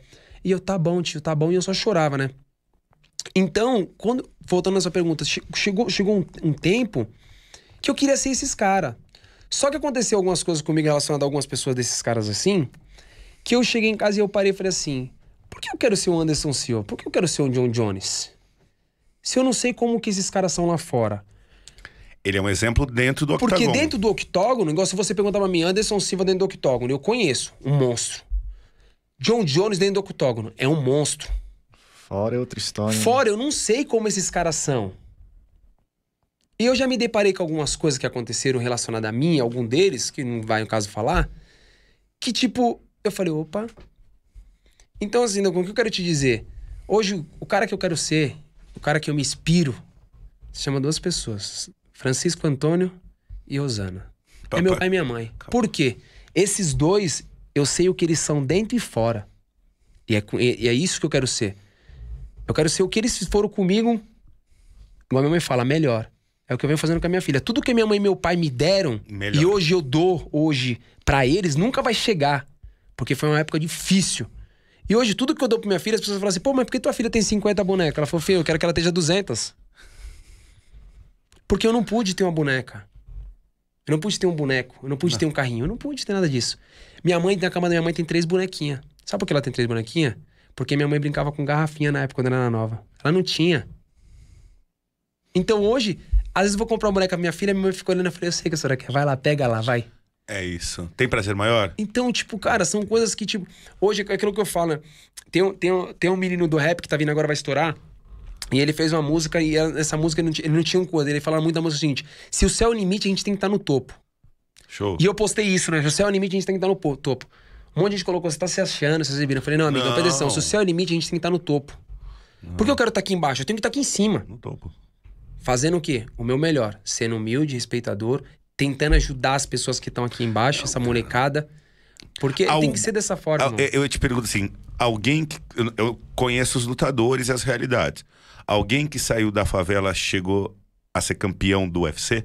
Saiu da favela. Eu não tô falando que o, o- o Anderson Silva teve uma realidade fácil, tal. Mas eu sei o que é uma favela no Guarujá. Sim. E sei o que é a prainha, a favela Sim. que você foi criado. Que foi das favelas que eu mais tive trabalho na vida. Aquela porra daquela estrada de ferro lá no meio, aquele trem no meio, os moleques sobem no trem e correm pro trem. Já te falei, conheço tudo. conheço tudo ali. É complicado, é muito complicado, assim. Cada, cada um tem Alguém, uma algum, história. algum veio de ba muito de baixo em você? Tem, tem a história do Aldo que fala que o Aldo veio, o Aldo veio do interior e morava, e morava dentro, e morava, e morava dentro da favela, assim, né? Morava dentro da comunidade, tal, mas é, é poucos, cara. É, é, é muito poucos, né? Cara que veio do interior, né, pra cá, pro, pra, pra São Paulo, pro, pro Rio e, tipo, morava dentro, dentro da favela, É, porque era. Porque na verdade é o seguinte, Ah, quando mas o você cara já chega, tá vindo pronto, quando o né? cara Não é chega, criado na Não. favela, né? Quando o cara chega, não, onde que ele vai alugar um lugar barato? Ele vai arrumar um lugar. Não é tem, favela, não tem, irmão. É é. favela. Então ele vai pegar um barraco ali. Mas criado, criado não. Não, desse jeito aí não, velho. Eu conheço. Eu, eu conheço a caminhada. E é engraçado que pobre é tudo igual, né? Que assim, eu, coitado de mim, eu monetizei o canal faz pouco tempo, enfim, ainda dou, dou- eu montei um instituto, dou. E ainda não ganhei dinheiro, não. Vou ganhar se Deus quiser, mas não Vai, ganhei. é isso. Você já ganhou o seu tal. Mas eu ganhei- já melhorei de vida, porque eu morava num kitnet igual você. E meu apartamento aqui em São Paulo é bom tal. E você. Meus pais, minha mãe vem, às vezes meu irmão, meu sobrinho, eles vêm, pô, caramba, bonito, né? TV grande. Eu falei, pô, é seu, né? Não, é nosso. É nosso. Pobre é tudo é muito igual. importante. Pobre é tudo igual. Pobre, ele ficou rico. Ficou rico, não. Ele ganhou um dinheirinho. Ele não quer fazer pra ele. A primeira coisa que ele quer é comprar um triplex pra coroa, pra véia. Ele fala, mamãe, eu mudei minha mãe de apartamento alugado. Minha mãe morava num pequenininho, eu mudei pra um maior. É maior assim, nada demais. A mãe tem Sim, mais mil reais o aluguel da coroa. Sim. Aí agora eu falei, minha mãe, minha mãe tinha sonho, né, sempre de morar num apartamento que tivesse vista pro mar ali em Santos, no canal 5. E ela tá no canal 5 ali. E aí tem um na frente que vai alugar, mas gasta também um pouquinho. Eu falei, pô, minha mãe tá com 76 anos. E agora eu vou colocar ela num apartamento que vai ter a janelinha pro mar. Eu falei, não vou esperar mesmo, né? 76. Ela vai. Ela, porra, eu escuto isso desde que eu tenho 5. Ela nunca teve essa janela. Aliás, teve, porque eu dei, mas perderam lá na frente. Ficou um tempinho, já per três meses meu pai perdeu o dinheiro todo. Nossa. Meu pai era terrível. e, e é o que você tá falando. Você quer- a TV que você quer dar, o presente que você dá pra sua mãe, eu, eu entendo perfeitamente. Porque a minha primeira preocupação é dar as coisas pra minha família. Depois eu. Você é assim? É. Aí, Cunha, o negócio foi engraçado, né? De UFC são 11 anos. Eu vou pros Estados Unidos faz 13 anos lutando. Eu nunca comprei nada pra mim. 11 anos indo e vindo, chegou uma época que eu tinha que anotar no presente pra quem era. Ó, pra fulano de tal, pra fulano de tal. Porque quando chegava aqui era tanto presente pra quem me ajudou treinando, pra quem me ajudou me- com 50 reais, com 60 reais. Eu trazia presente todo mundo. Então, tipo, o que eu ganhava... Porque todo mundo pensa assim, eu tô no UFC, tá rico. Mentira. Mentira. Lutou no UFC, você começa ganhando 5 mil dólares, filho. Passou, ganhou uma luta, 6 mil dólares, 8 mil dólares, vai indo. E assim vai indo. Você ganhava dinheiro com patrocínio. Então, tipo, o dinheiro dos meus patrocínios eu gastava tudo nos Estados Unidos com presente pros outros. Nunca comprei nada pra mim. Junho. Em junho agora, e outra, eu só fui pros Estados Unidos pra lutar. Eu nunca fui de passeio. Em ganhei em maio, fui campeão do UFC. Em junho, eu fui convidado a fazer umas gravações lá e pra aproveitar a luta do Pepe. Peguei e fui pros Estados Unidos, cinco, cinco dias. Tal, beleza, o Macaco foi também, o Diego foi, se encontramos lá, tal, tal, tal, tamo na luta, tal, beleza, lutou no sábado, domingo eu tinha de, de, de folga pra me dar uma volta, tal, tal. Vamos comprar umas roupas. Chegou na hora de comprar as roupas, tal, tal, tal, vamos entrar na loja da Gucci. Aí entrei. Peguei a primeira camiseta, falei, Favelado na Gucci. Favelado na Gucci. Falei, Agora "Cê é é uma coisa. eu, irmão." eu sou trouxa. falei, você é louco, Eu irmão. passei. ah. Então, tipo assim, hoje, você poder comprar uma coisa pra você, igual eu falei, você poder comprar uma água com o seu dinheiro não tem preço, irmão. E a geladeira? Você poder comer o que quer. Irmão. Você não tem ó, que ver preço de comida, né? Legal? Ó, um negócio muito Você louco. pode ir em né? qualquer restaurante, Eu olhar a comida e pedir. Minha mãe fica brava, né? Agora. A mãe é louca pra colocar o cabelo. Quer colocar o cabelo grande, porque meu cabelo é pequeno, tal, Mete tal. Aí hair. colocou um cabelo de um jeito lá, eu Ficou bonito? Falei, mãe, a senhora gostou? Ah, eu gostei. Eu acho que eu gostei. Passou três dias, tirou. né, cara? Não gostei. Aí, beleza. Foi ver agora pra tocar uma HRé grande e tal, tal, tal. Mil e lá vai cacetada. Não achei muito caro. A senhora quer colocar ou não? Não, quero, mas é caro. Não, meu eu não vou pagar. Eu não vou pagar. Tem que enganar. Aí, não, não, eu não vou pagar isso aí, você é louco? Eu não tenho dinheiro pra pagar isso aí. Falei, Sara, quer ou não quer? Não, querer eu quero, mas é caro, eu não tenho condição de pagar e eu não quero. Falei, então tá bom, moça, pode comprar. Não, mas esse dinheiro aqui eu posso pagar um negócio que eu vou fazer. Falei, não, mãe, por favor, mãe. Uma coisa de cada vez. A senhora fica, vamos, vamos pensar. Eu falei, amanhã a gente nem sabe se a gente vai estar aqui. Vamos fazer o que a senhora quer, realiza o seu sonho. Eu tô realizando os meus, vai realizar o seu sonho. Então tá bom, então. É sério, é sério isso mesmo? Eu falei, não, eu tô brincando. Acho que é sério. Pode colocar.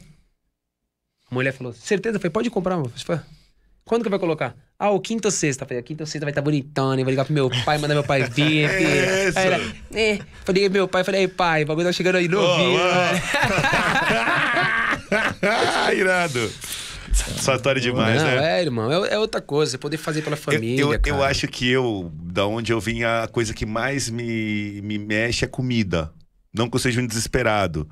Mas quando, você quando eu che- chego num restaurante e olho e falo, ah, às vezes um. Puta, é um prato individual. É individual 110 reais. Caralho, meu, é dinheiro pra caralho. 110 reais. pra- Mas eu penso em tudo que eu trabalhei, tudo que eu trabalho. Eu falo, não, meu, eu tenho condições de pagar. Conseguir comer esse prato, eu não, até hoje eu não consigo esquecer. Toda vez que eu peço alguma coisa mais cara, eu faço essa conta, entendeu? Não pa... E tenho a- sempre a satisfação de falar, eu posso pagar. Da Cunha, eu tinha, eu, eu eu tinha a mesma coisa de, tipo, sabe assim, na hora de comer, eu não comia aquilo que eu queria. Eu comia o que era mais barato, Mais que o meu bolso barato. poderia pagar. Eu olhava e falava, opa, 10 reais isso aqui. Não, eu quero comer isso aqui. Ah, mas não, eu quero comer isso aqui mesmo. Mesmo quando tava na roda que eu sabia que você ia pagar, eu não pedia o mais caro, porque eu falava, rapaz, se tiver que dividir, então eu vou pedir mais barato. Então eu sempre fui assim. Olha a conta do Dura, Sempre velho. foi assim. E você sabe, essa é a realidade. Hoje, igual eu falo, o Charles não é rico, mas hoje minha- a minha condição ela mudou, graças a Deus. Graças a Deus. Então hoje, tipo, eu- é a mesma coisa. Eu chego num lugar, eu, tipo, eu como aquilo que eu quero. Agora mesmo, esse final de semana, eu estava lá em registro, Vale do Ribeiro. Gosto bastante. Fui Aí delegado lá. Estamos comendo lá, meu pai, meu pai pediu um negócio, tal, tal. Aí minha mãe, quanto que é isso? Tal, tal, tal. Eu olhei e falei assim, mãe, a senhora quer comer ou a senhora quer perguntar quanto que é? Tadinha, tadinha, Aí ela. Charles. Não, eu falei, porque meu pai chegou, pediu, eu pedi, meu primo pediu, minha filha eu quero a coxinha, sentou tal, eu sentei. Ela não tava comendo, ela tava olhando os preços. Claro. Aí eu falei, mãe, a senhora quer comer ou a senhora quer perguntar o preço? Aí ela, não, mas a gente tem que pegar o que é barato. Eu falei, não, filha, pe- aí meu pai, filhinha, pega o que você quer comer e deixa que o homem vai pagar. aí o pai falou pra ela, ela falou assim, eu não consigo ser assim. Eu falei, mãe, deixa eu te falar uma coisa, senhora. Eu luto na minha vida, eu tomo um soco na cara pra isso, pra gente poder comer gente poder aquilo comer que a gente quer. Falei, antigamente, a gente tinha que dividir um pão em quatro. A gente não podia comer as coisas. Então, tipo, foi- era nesse time que tinha hoje, graças a Deus, a gente não precisa disso. O que, que a senhora quer comer? Ah, eu, eu quero comer isso aqui. Eu falei, moça, vê isso aqui. Ela comeu. Aí no final ela queria comer, comeu o nome, esqueci o nome agora. Eu falei, moça, coloca isso aqui que ela quer, não vai comer agora, ela vai levar. Aí, pum, levou, chegou em casa, me, me beijou, me abraçou, tal, tal. Eu Falei, mano, para de chegar nos lugares e ficar perguntando o preço. Igualzinho. Compra o negócio, faz o bagulho acontecer e depois a gente vê. Se a gente não tiver condição de coisar, a gente vai lavar os pratos. E é nóis. E vamos embora. Falei, já fiz isso a vida inteira. Hoje É, fica nessa palhaçada, essa frescura, ela ficou olhando. Falei, mano, meu. Porra, irmão. É isso. Você É é, assim. louco, tem que ser, irmão. A gente, amanhã a Show. gente não sabe o que vai acontecer, tem que aproveitar o dia. Exato, A ser vida. sonhador. Sonhador, irmão. Sonha alto. Galera, ó, eu vou fazer o jabá. Antes de eu fazer o jabá aqui, eu vou, eu vou, é, eu vou entrar com o Felipe aqui. É, O que acontece, galera? O, a gente tem, eu tenho um instituto que eu montei, o Charles tem um dele, meu instituto é novo, é o Instituto da Cunha. Tô montando agora, coisa nova. E eu sou originário do judô, então o nego já vai me bater só porque o meu primeiro projeto não vai ser judô. eu já vou ser muito criticado, mas calma, galera do Vai judô. que- acontecer, né, Eu Wagner? já tô montando já também lá em Santos com o Marcos Daudi, Da com o Daudi Judô Academia da Baixada. Mas assim, a primeira unidade, é, é, a primeira grupo que a gente vai estar adotando, o meu instituto, é o grupo de atletas do Felipe, que é originário do Maitai Santista, lá da Baixada, do Guarujá, da terra do Chares, por isso que o Felipe tá aqui. E a gente, na próxima sexta-feira à tarde, eu vou estar lá no Guarujá treinando com o pessoal, com a molecadinha. E o Charles deu um presente pra molecada. São quantas crianças, Felipe? Conta pra gente o projeto. Explica pra galera. Cara, tem. Do projeto. Projeto. Então, cada treino aumenta dois, três. Cada treino aumenta dois, três. Qual que é a idade das crianças? De 5 a 14. 5 não. Tem menos, tem, Tem menor. menos. Tem menor. E se eu quero menor. ser teu aluno, como é que eu faço? Eu chego lá, bato na porta e falo, tio, tio Felipe, eu quero lutar. Cheguei. Pode vir. Tio Felipe, minha mãe deixou, eu tô com a autorização da minha mãe, eu quero lutar. Pode vir, eu fiz uma fichinha, né, pra ter o controle. Claro, claro. Fala, ó, traz o responsável, faz a fichinha e pode se jogar aí. Aí, Charles, eu É liguei assim. pra ele e falei assim: é, teu projeto tem CNPJ? Quase que ele falou pra mim: oi? Eu, não, com todo respeito, não. Aí ele falou assim: não. Eu falei, mas qual que é a tua estrutura pra trabalhar, né? No telefone com ele. Ele. Ah, os moleques chegam lá, teu tatame, eu treino. Eu tava perguntando, né? Eu falei, você tem algum repasse de verba governamental, apoio de alguém? Ele ficou olhando pra minha cara telefone. Eu falei, caralho, cara. Eu falei, mais um guerreiro solitário. É, mas, é- mas mais essa é a um realidade, guerreiro irmão. solitário. Essa é a tem que realidade. fazer, tem que ajudar. Aí eu- molecadinha. Tá. Aqui. Só um minutinho. Peraí. Vê se tá aí. E aí, é, é, eu falei, mais um guerreiro solitário, né? E já tava tudo pronto pra eu começar um projeto de judô. Não ia começar projeto com ele. Judô, pô, primeiro meu esporte. Coisa que começou, é. Aí eu falei, mas fala mais. Ele falou, não, não tem mais, não. É isso aí mesmo, eu dou treino lá e acabou. Recebe. Não, não recebo nada. Tem ajuda de quê? Não, de ninguém. Eu e Deus. Falei, o que, que você precisa pra te ajudar, Felipe? Ah, meu, acho que eu ia ganhar umas. Eu ia ganhar duas cestas básicas e eu ia dividir as duas cestas básicas para as famílias mais como- pobres. como Ele me explicando como é que ia dividir. Eu falei, como que eu vou fazer pra duas? Falei, Você entendeu, Charles? Complicado. Por que, que esse cara tá aqui com a gente? Você é louco. Então, assim, esse cara é o. Esse aqui é o cara que. Você é o tipo de. Eu tive um cara que nem você que fez eu chegar aqui. Por causa do judô. Ele teve o macaco, o mestre anterior. Ele só tá aqui porque tinha um Felipe. Ele teve um Felipe na vida dele. Ele é. E eu tive um Felipe na minha vida. E tem lá 50 crianças que tem você. Então o que, que a gente combinou, eu e ele? Na, eu vou treinar na sexta e eu vou levar em nome do Charles uma cesta, uma cesta básica para cada aluno que treina. Beleza? A partir daí o Charles deu o pontapé inicial. O meu instituto da Cunha vai assumir o teu projeto. A gente não vai adotar, a gente vai adotar o teu projeto. E aí a família de quem treinar, o moleque que for treinar, não faltar no treino e tiver nota na escola, das três coisas. Treinar, não faltar no treino, treinar firme Treinar firme. e nota na escola, a família vai ganhar uma cesta básica todo mês do meu instituto. Me- Mensal, mensal, pra sempre, pra sempre. Então, assim, é bom a família falar assim: filho, vai lá, treina, filho, estuda, que a comida vem. Quem vai botar a comida dentro de casa vai ser o molequinho pelo esporte.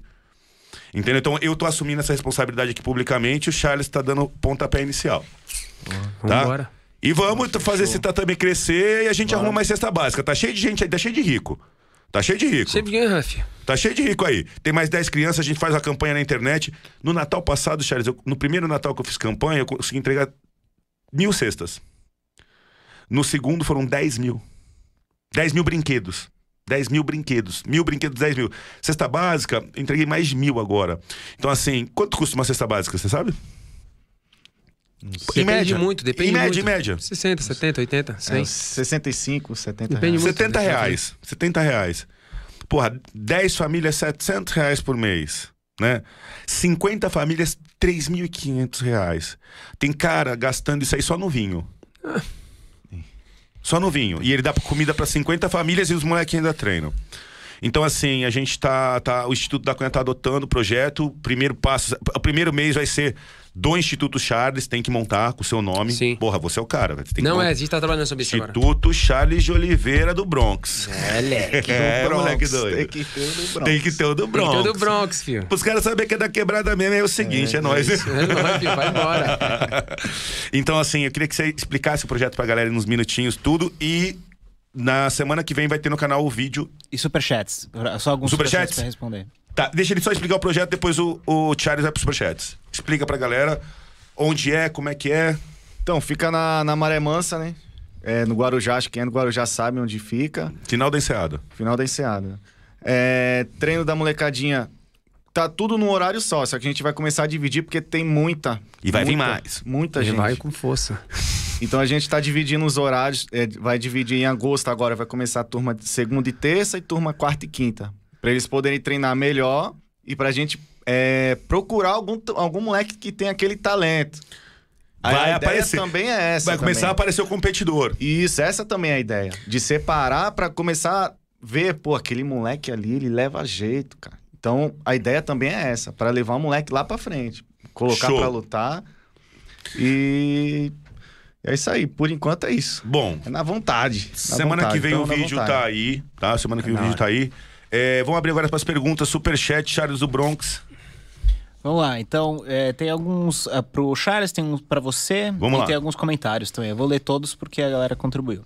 Então vamos lá, o Aleatório Play falou, ó, boa noite da Cunha, meu nome é Fabrício Ávila, só queria falar que aí estão dois ídolos meus, força e fé. É nós, pra cima deles. O Hugo falou da Cunha, boa noite, admiro muito o seu trabalho, gosto de cada vídeo que você participa. Eu queria entender o porquê a polícia utiliza o símbolo da caveira do justiceiro. É, a polícia não utiliza o símbolo da caveira do justiceiro, é um símbolo da Marvel. Muitos policiais gostam dele. Eu também usava. Inclusive, estou respondendo um processo administrativo que estão querendo saber o porquê que eu usava o símbolo. Isso é picuinhazinha, né? É, Frescura. isso aí é o que- o- Briguinha, briguinha, né? invejoso. É, eu chamo de medalha, né? Porque se fosse corrupto, ah, roubou tanto. Não, e a caveira? Por que, que você tá usando essa.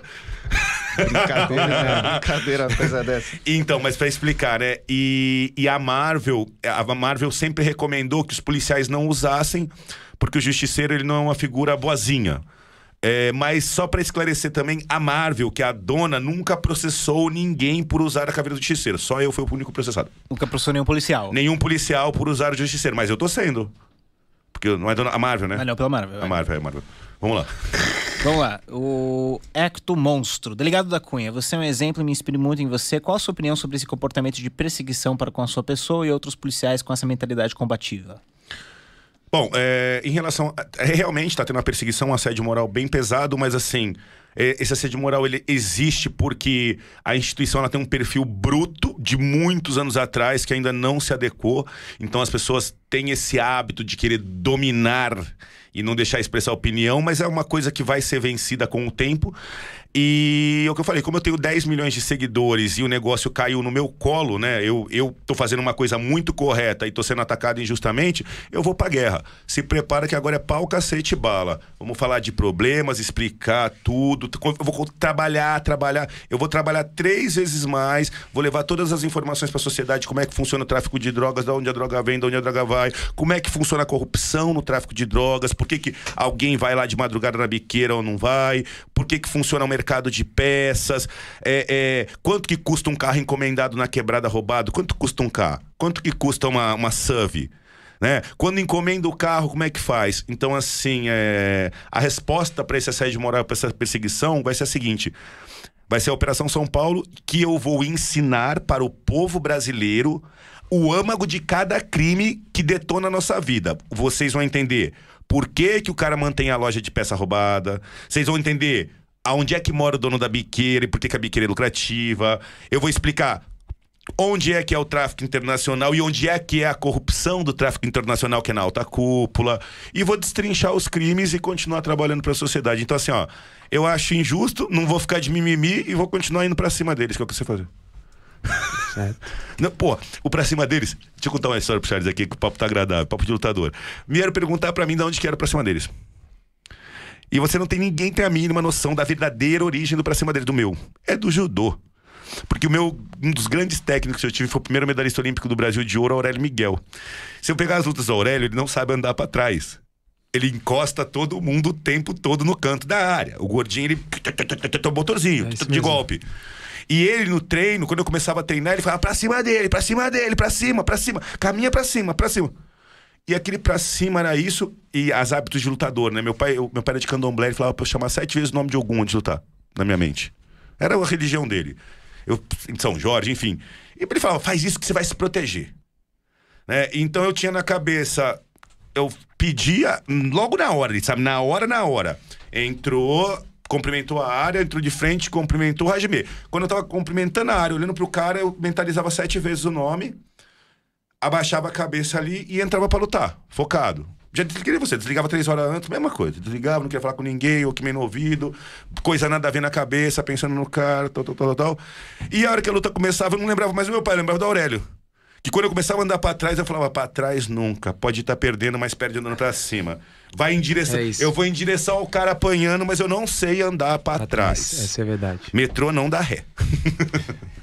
Desculpa. Chefe, não vai dar pra fazer a transmissão é, no Cozinha Dinossauros. porque acabou de ativar aqui, demora 24 horas pra poder ativar a transmissão ao vivo. A minha sugestão é a Betina entrar aí, substituir o, O lugar Felipe. do Felipe. E vamos E continuar começar a segunda parte e depois a gente faz um corte e sobe pra lá. pra cima dele. Só, só, só vou, ter- terminou o superchat? Não. Tá. E tem espaço aqui pra ficar pro Felipe permanecer? Consegue ficar mais um? Eu não tenho quatro microfones, só tenho três. Tranquilo então. Então a gente vai ter que dar uma trocadinha já já. Superchat foi? Então vou continuar, a gente pode continuar. Lá, superchat. É, o Franklin Moreira tá falando: o Charles também é corredor, corre com cavalos. Pergunta pra ele como iniciou essa paixão. Já vi ele algumas vezes andando aqui no Guarujá. Cara, E cavalo, aí, Charles? cavalo é minha paixão, né? Sério? Até- cavalo é minha paixão. Tudo tatuagem cheio de cavalo. Que legal. Até agora, até agora esse, esse último final de semana, agora eu fui correndo nos Estados Unidos. Eu tive a oportunidade de correr nos Estados Unidos contra o melhor jockey americano. Deus me abençoe, eu fui lá e ganhei do cara que era o Como é, melhor. filha da- Então, tipo assim, tudo aquilo que Deus coloca a mão, eu vou lá e faço acontecer, né, mano? Então, Amém. pô, tô feliz. O cavalo é aquilo que sou apaixonado. O dia que me levou pro mundo dos cavalos American Trot, né? Minha paixão é aquilo que eu sou louco. Eu tenho a oportunidade de andar no Guarujá, na praia. Os caras falam que esse moleque é louco, o que tá fazendo? Eu falo, não, é minha Cavalo na paixão, praia é irmão, legal, eu sou, né? sou apaixonada. E aí? Próxima pergunta. É, Adelino, aqui de Portugal. Falou, delegado da Cunha, muito obrigado por um trabalho fantástico. DJ Matheus Valadares. Salve da Cunha, me inspiro em você. Estou indo pro quarto período do curso de Direito. Parabéns. E sinto que ainda não sei nada. É normal? Nor- muito normal. E assim, é, o quarto semestre é o meio do segundo ano. Você deve estar em Direito Penal 2, de- é, é, Direito Civil 3, então vai demorar e depois que você tiver formado há 15 anos, que nem eu, você vai sentir a mesma coisa, que não sabe nada, é eterno isso. Sempre tô aprendendo. Sempre. Tudo, você achar que tudo. sabe, você sempre encontra alguém que sabe três, no mínimo três vezes mais. O Thiago mandou aqui pro Charles. Charles, ajude os atletas de jiu-jitsu do Guarujá. Só talento raro, todo mundo correndo atrás, tentando chegar nos campeonatos de elite. Cara, a gente, Aqui, é, é que a gente tá trabalhando, né? O Thiagão tá aí, ó, tem, um, tem um- o Felipe daqui, tem, um, tem uma galera, tem uma galera na realidade ajudando. É que, é que na realidade é um trabalho de formiguinha, né, cara? A gente não consegue abraçar todo mundo. Tem muitos moleques, né, que vêm, que tem oportunidade. Do jiu-jitsu, do muay thai, do boxe. Então, assim, a gente vem trabalhando, vem ajudando. Como eu falei, eu tenho meu projeto, também tem o projeto dele. Tem várias, várias coisas que vem acontecendo, mas é um trabalho de formiguinha. A gente não consegue abraçar tudo de uma Tudo vez não. só. Então, é, é aos pouquinhos a gente vai trabalhando, a galera vai na minha academia. Quando eu vejo que é uma coisa séria, a gente abre a porta, coloca, joga pra dentro do projeto, joga nos horários normais. Mas aquilo que eu acabei de falar é uma coisa que é é de formiguinha, devagarzinho vai acontecendo. O Flávio Canto, muito bom de jiu-jitsu, muito Uhum. bom de judô. Aliás, foi o único jiu-jiteiro que eu vi virar campeão de judô. Não. Porque o jiu-jiteiro não sabe se virar no judô, cai. Complicado. Complicado, mas o bicho da chave, né? Você Ele é conhece ele? malandro, ele é malandro. Já treinou Ele- com ele? Não, nunca treinei com ele, conheci ele assim de, de entrevista De- só. Chato, chato, chato. É, aquela guarda que toda hora fica escalando, sai no quadril, já sai arrancando teu braço. Ele, não- ele, ele sobe no teu braço sem tu nem ver. Nem ver, quando eu fui já foi. Ele tá, te esticando, ele tá te esticando, mas você tá. Ele, ele tá na guarda. Ele sai te escalando e sobe no braço da tua cabeça. Chatão. Fiz duas lutas com ele, ganhei uma de pão, perdi uma de pão. É, a gente é a mesma categoria. Irado, mano. É. Até me perdi, cara. Tô tão animado aqui. Não, a, a questão é se quer continuar essa conversa ou Não, se a gente vai. Agora, cortar agora eu vou entrar no treino do homem, pro- velho. Agora eu vou sugar a informação. Agora Tá. o que ele come, nutricionista, treino, tudo. Agora eu vou ficar forte.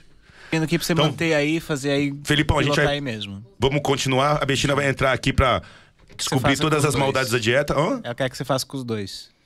Não, não, vambora. Vamos, junta aqui. Então vai lá. Junta aqui. Vamos lá. Continua aí. Bom, vamos entrar, vamos avançar aqui. É, Começar a dar o pontapé na parte do treinamento. Tá. Seu treinamento. Primeiro esporte jiu-jitsu. Jiu-jitsu. Quanto de jiu-jitsu por dia? Fazia três treinos por dia, quatro treinos por dia. Eu saía da- Três treinos três, de Gil por treinos dia? Eu saí da escola, teve, chegou uma época né, que minha mãe falava. Minha mãe chegou, teve uma época que eu cheguei em minha- na minha casa, a minha mala tava feita. Que isso, mãe? Não, vai morar na academia. Tá. Eu saía da Vai escola. morar na academia! Eu saía da escola, eu não vinha pra casa. Eu ia direto pra academia. E o último horário que tinha era das 10 às 11 da noite. Então, ou seja, eu chegava em casa meia-noite. Saía às 7 da manhã, chegava em casa meia-noite. Como sobrevivia? Comia bolacha, comia com os caras que outros davam. Era o dia inteiro treinando. Era o dia inteiro treinando. Então, ou seja, Você saia, saia da escola da meio escola, de uma meio-dia, hora e uma começava a e engatar um treino no outro. no outro. E, e o que acontecia? Eu só vi, eu via minha mãe na hora que ela tava indo trabalhar, quando via. Então minha mãe só via, tipo, chegava e minha mãe tava dormindo, então, tipo, a gente não se via. Então ele falou, você é louco. Então, tipo, eu peguei na época, quando eu comecei jiu-jitsu, era só jiu-jitsu, 3, 4 anos no dia, 3, 4 anos no dia. Legal, legal. Vai, vai, vai continuar? Eu tenho mais duas perguntas aqui só. É, pra gente encerrar as perguntas que já tinham deixado, né? Te- Teve 300 perguntas aqui Tá. pro Charles, né?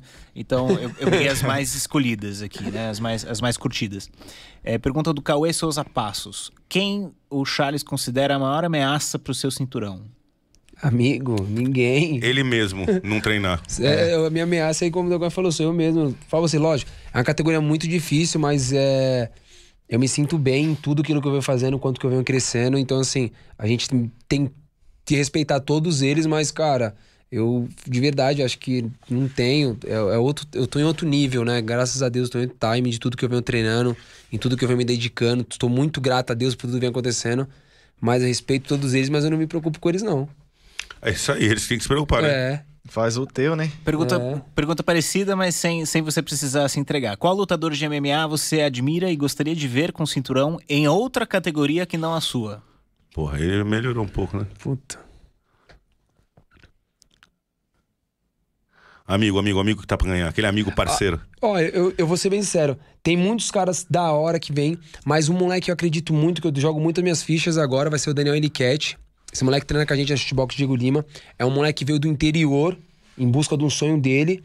E assinou agora com o UFC, vai lutar provavelmente agora em outubro, deve lutar. E eu acredito muito que é um moleque que vai chegar pra chegar para explodir ali, pra poder chegar nas cabeças, luta de 61.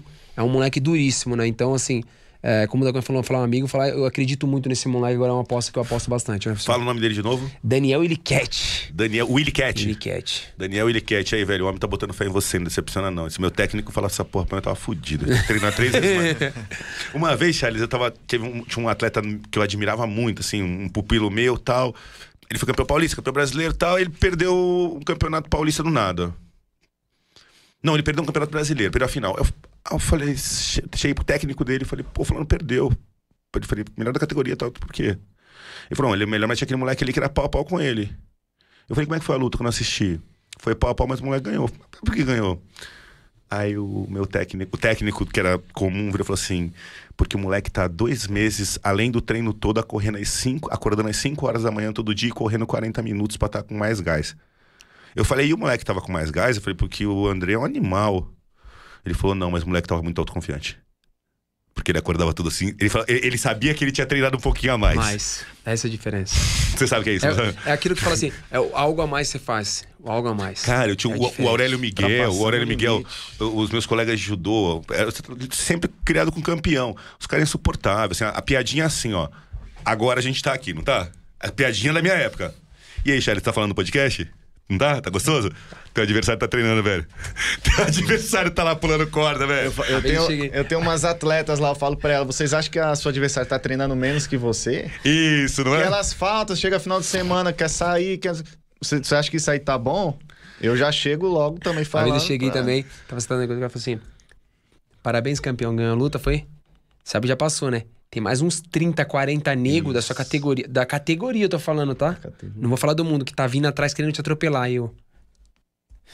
Vamos treinar. Vamos treinar, Vamos treinar. louco. Você é que nem eu, assim, vitória é, quando, eu- eu- Nossa, quando a vitória chega, ela já chegou na tua cabeça Já. antes, né? Você já tá no próximo, Já. né? Ó, essa, eu vou usar essa, essa última luta pelo cinturão. Quando marcou a luta, eu fiquei nervoso. Na hora que marcou, sabe? Aquele time, marcou a luta, tal. Aquela loucura, todo mundo ligando, todo mundo desesperado pelo cinturão, tal, tal, tal, tal. Pô, chegou essa oportunidade, tal, tal. Quando eu cheguei em casa, que eu sentei, aquele bagulho, tu, tu, tu, tu, tu, que eu dobrei o joelho, orei, passou. Eu vinha, eu vim um mês e meio treinando como campeão. Estourei a virilha duas vezes. Peguei dengue. Mas sem parar de treinar. Sem parar de treinar, filho. Treinando. Estourei a virilha. O cara falou, ó, é uma. Falei pro cara, nossa, mas o cara falou assim, filho, presta atenção. Essa coisa vai te incomodar pro resto da vida. Eu falei, ah, então tá bom, então deixa ela me incomodar. E vambora. Pô, o cara é igual, né? E vambora. Idêntico. Eu não. Eu, eu- eu- lesão. Eu, eu paro pra. Você é super profissional. Para pra tratar lesão, velho. É Já gelo, amigo, é mas gelo. Gelo, amigo Só existe um remédio É que se chama gelo. gelo. Aí, pum, fiquei. Aí peguei dengue. Aí dois dias eu parei porque eu pensei que era Covid. Fiquei com medo de passar pros outros, falei Covid, peguei Covid. Fudeu. Aí fudeu, eu fiquei trancado dentro de casa, falei, ninguém me vem, só se ver quando eu tô respondendo, mas eu morri. Tal. Aí, pum, fiquei trancado dois dias, fiz exame de Covid primeiro dia, pro carro no dia nada. No outro dia fiz de novo, falei nada. Aí fui lá no médico comigo e falou, amigão, você tá com dengue. Falei, então tá bom, dengue não passa, pau. Léa. Léa, vamos treinar. Passar- Léa. vai passar no treino. Você tem essas não ainda? Caralho, esse cara tá treinando mais que eu. Tem- amigo, tu dia que eu. Sabe, às vezes, como vai, vamos você, você viu, gravou. Aí você gravou o dia inteiro, você não treinou. Eu falo, fudeu, o cara treina mais do que eu, MG já, né? Amanhã eu tenho que treinar mais. É isso. Eu, tenho, eu fico nesse time. É, É, é, é- é aqui, né? Ou às vezes acaba o treino, tô só cheio de lágrimas. Tu, que, foi- que foi, Chay? Meu treino não rendeu hoje, mano.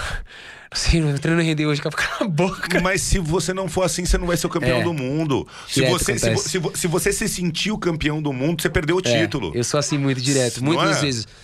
Que muitas vezes acontece isso. Então, tipo, eu já vou autoconfiante. Falo, mano, eu sou campeão, vou ser campeão, vou ser campeão. Não tem nada maior que. Não. Ó, você falou que eu vou te explorar agora. A gente não vai mudar de canal, vamos continuar mais uma meia horinha, umas dúvidas mesmo. paz. Quatro treinos de Gil, três treinos de Gil. No jiu-jitsu que a gente tal, você é mais guardeiro ou você vai mais em cima? Joga em tudo. É, é o que eu vi nas lutas. Joga em Eu tudo. vi você enchendo o saco de tudo quanto que é jeito. Mas sabe por quê, Nego? Porque quando eu comecei, comecinho de tudo, eu era muito. Eu gostava. Todo mundo falava, "Ah, você tem as pernas muito longas, você vai ser um guardeiro. Só que eu jogava por cima. Você monta fácil. Eu fazia, eu jogava, eu jogava fácil, fazia o contrário do que o Zuma falava. E aí, uma vez, aquilo, aquilo que a gente conversou no começo, você nunca vai estar pronto, você sempre vai estar sempre tra- aprendendo mais coisas. Ah, não, já cheguei. Quando você achar isso aí, irmão, você vai cair. Já era. Quando você chegar, você tem outro nível, e assim tem que ir. E eu escutei muito dos mais velhos falar, sempre falar isso. Quando chegar na preta, filho, tem um cara que tem 10, 20 anos, então você tem que se aprendendo. Então, tipo, quando eu comecei, eu falava, o cara falou, outro é guardeiro, outro é isso. Eu falei, mas por que eu não posso ser tudo? E os caras falaram, não, você nunca vai conseguir ser tudo. Aí, eu, aí bateu aquele negócio. Eu Falei, como que eu não pode? É, agora você. Então, tipo assim, quando eu ia tre- treinar, aí eu, ah, o da Cunha é bom em pé. Da Cunha, eu podia tomar mil quedas sua. Mas eu só treinava em pé. Até eu não Até cair o mais. dia que eu não ia cair mais. Quando eu ia treinar com os meninos, ou a pegar um moleque que era guardeiro, eu só queria passar a guarda. Porque ele me raspava, ele me pegava, eu voltava de novo. Até um dia que eu escutei dizer, falei, você é burro? Não. Eu tô aprendendo. Eu, não, aí eu falei assim, aí eu falei, eu não sei se eu sou burro não, mas na hora eu fico bom. Então, Hum. treinando, então, tipo assim, eu sempre fui nesse time. Então, hoje, tipo assim, não importa se eu jogo por baixo, se eu jogo por cima, eu, eu jogo. Não, então o teu jiu-jitsu é muito completo. Eu vou aproveitar gancho aí, que eu acho que você nunca foi entrevistado por um cara que entende tanto a tua realidade, É. né? né? Que já viveu. Isso. É, Essa questão que você colocou aí, você acabou de falar assim, ó, o cara falou que eu não vou conseguir. É, é uma chavinha, não é? É, Você tem essa chavinha? tem. Se liga. É a chave, eu, eu, eu falo assim, né? cê- é uma piada, gente, pelo amor de Deus. Você fala, sabe como é que faz pra, pra colocar 15 espanhol dentro do Fusca? Olha pra eles e fala que não cabe. Que eles vão entrar. Vai. Ele vai Mas-. É uma piada. gente. Na- a, a chave, ela vira quando você escuta essas coisas. Essa- você não na- pode, você não Você consegue. não consegue. Motiva Mas mais isso é ainda, cara. aquilo da. Eu vou te tirar da Quando rua. você Aí, Você sabe que você é o cara. Porque se você se eu chegar pra você falar da coisa, você não consegue. E você fala, puta, eu não, não mesmo. acabou, se, se diminuiu. Quando o cara fala da coisa, você não consegue, você fala, tá bom, beleza, tudo bem. Fica tranquilo, amigo. Vamos lá. Aí daqui a pouco você faz, aí você fala, ô amigo, o que que eu não consigo de novo? te- Qual que é a outra coisa que eu tenho que fazer? Porque, o que aconteceu? Entendeu? Então, tipo, você tem, você, na realidade, é muito a você. A pessoa, ela vai falar que você não consegue, que você não pode. Se você acreditar naquilo que ela falou, acabou. Se você falar, tá bom, amigo, fica tranquilo, já tô voltando. Muito forte. Já acabou. Vamos voltar pro Gil. É, Você gosta de colocar os ganchos também bastante. Você segura na guarda, mas você fica todo. na- O que eu estudei, Guarda, você segura costas. na guarda, mas você vai nas costas. E o que eu vi que os caras ficam mais puto com você, se eu tiver errado, me corrige. Sim. É você não desgrudar das costas quando eles levantam. É, que eles falam. O Flávio fala muito que, tipo, a galera fala que você é um carrapato. Falava, não, ele um, ele, é um, ele é um lençol. A partir do momento que eu chego, é muito difícil de tirar. Isso, os caras não te desgrudam. Isometria, o de Wesley, o tempo inteiro, colado, colado o tempo inteiro e jiu-jitsu. Então, o tempo inteiro, não importa na posição que eu tô, tem força, isometria e jiu-jitsu. O Perfeito. tempo inteiro colado na isometria, colado, no cara. colado. Wesley. O Wesley John Jones. tá vindo força e tem jiu-jitsu. Aquela tensão de. E, você, e, e essa força não te cansa, né? Não cansa O por cara morre no gás Porque nessa- o cara morre porque o jiu-jitsu me dá as posição certa na realidade onde que eu tô jogando o meu peso. E o Wesley e desgasta o Wesley cara. vai matando o cara. Quando acaba, eu falo, meu Deus do céu, o que que tá acontecendo? Esse moleque é louco? Muito legal. Opa, mais uma pauta aqui. Bom, agora ó, a pauta do outro canal chegou aqui, Da hora. acabou de chegar, a Betina, a pauta tá aqui, vamos fazer as perguntas pra você aqui, ó. Primeira grande pergunta. Atualmente, qual é a sua rotina de treino? Assim, ó. Hoje ela mudou tudo, né? Então vamos pôr assim, ó. Eu treino de segunda a sexta, de segunda a sábado. Sábado eu só treino quando marca a luta. Marcou a luta, eu treino todos os sábados. E domingo eu faço um treino. Então, tipo, domingo eu faço o treino no primeiro horário do, do dia e eu descanso o domingo inteiro pra voltar segunda-feira. Então vamos pôr assim, eu moro no Guarujá. Ainda? Eu moro no Guarujá. Porque minha família toda mora lá, eu sou separado, então, tipo, o- esse time de eu voltar e ver minha filha é o que me dá o meu combustível eu Opa. voltar nos outros dias. Então, assim, eu venho todos os dias, eu saio de casa às 7 horas da manhã, venho todos os dias pra São Paulo, eu treino na Giovanni. Aqui eu faço dois treinos, vai, vamos, vamos, vamos botar segunda. Segunda-feira eu treino tipo, de sparring, de porrada, só que é mais voltado na parte em pé. Boxe, Muay Thaizão. Tá, E segunda. aí acabou, eu faço Esse treino é de quanto tempo? Uma hora e meia, duas Uma hora e horas, meia de trocação. disso, é. Ma- manopla. Mano, né, tipo, só sparringzão. Tá. Porradão, um com o outro, tal, tal. Acabou esse treino, eu descanso, eu faço manopla, manopla de Muay Thai. Geralmente faço com o Diego ou com o Cícero, que são os dois caras que puxam pra mim, zão, sparringzão. 5 de 5, bem simplesão. Volto pro Guarujá. Voltei no, pro Guarujá, eu faço treino de preparação física, né? Que eu faço na arena. Você faz esse treino aqui técnico, desce e vai pra preparação. Acabou a preparação, eu faço jiu-jitsu. No que, que, consiste a tua preparação pra, pra na, na, tua Dep linha? Depende muito, depende muito do dia. Tipo, Você tem um preparador físico eu tenho um preparador teu. físico tem, meu. Tem um, um específico para cada adversário? É, depende, mu depende muito. Vamos assim, vai. Eu, eu venho fazendo normal, vai. Eu faço, vamos fazer musculação. Vamos fazer hoje. Eu, sempre, eu não faço musculação, ah, bota 20 cada 30 cada aquilo não. 10. Não, explosão eu de faço, atleta. explosão de atleta. 12 aparelhos, pô, pô, pô, pô, pô, pô, pô, acabou o circuito. É, é, essa é a maioria dos meus, dos meus treinos. Ah, só que tem dia que é dia de força, tem dia que é dia de explosão. Tem dia que eu faço força com explosão. Então varia muito do que tá acontecendo. Quantos que você puxa no supino na força? Normalzinho? Na força pura, na força 50 pura. de cada lado. 50 de cada lado. lado. É um animal, caralho, não falei? Entendeu? Cosmos de costas. Treinando, treina, treinando com, com um Big Monster. Cara, to- todos os monstros são igual, tá? É, que monstros é são igual. Os, os, os caras, os campeões de quando eu treinavam, todo mundo faz supino com o limite do ser humano, Charles. Um cara forte, atleta de ponto de 90 quilos. Ele, ele tá estourado, ele faz 40 de cada lado. Entendeu? 50 de cada lado já é. O cara que não é da musculação já é zoeira. Sim. Lá esse, lá esse né, Deus bota no lugar. Meu- esse meu parador físico acabou falecendo agora por causa do Covid, né? Então é tá meio complicado as coisas. Mas a gente vai continuar firme e forte trabalhando nesse time. E aí acaba aí eu faço jiu-jitsu sempre pra terminar. Um treino de luta em São Um Paulo. treino de luta de sparring, a manopla, que a manopla que eu faço é a manopla, tipo, voltada pra me aprender, sair de golpe, entrar golpe, mexer cabeça, movimentação, tal, tal, tal. Então eu faço sempre 5 de 5, às vezes 5 de. eh, faço 10 de, eh, faço 10 áudios de 5 minutos. 10 Então- de 5 dá 50, com uma Entendeu? hora e meia de luta dá 2 horas e 10 de Entendeu? porrada. 2 horas Então, de porrada. É, tô dando mais ou menos esse time. Aí volto, faço musculação. Amanhã musculação, Mais uma hora de preparo físico? uma hora e meia, Mais uma hora e meia. 3 horas e meia. três horas e meia. E aí? eu faço jiu-jitsu, que dá uma hora e meia de jiu-jitsu. 3 horas e meia, 4, 5, de 5 a 6 horas de treino Cinco, seis dia. horas por dia.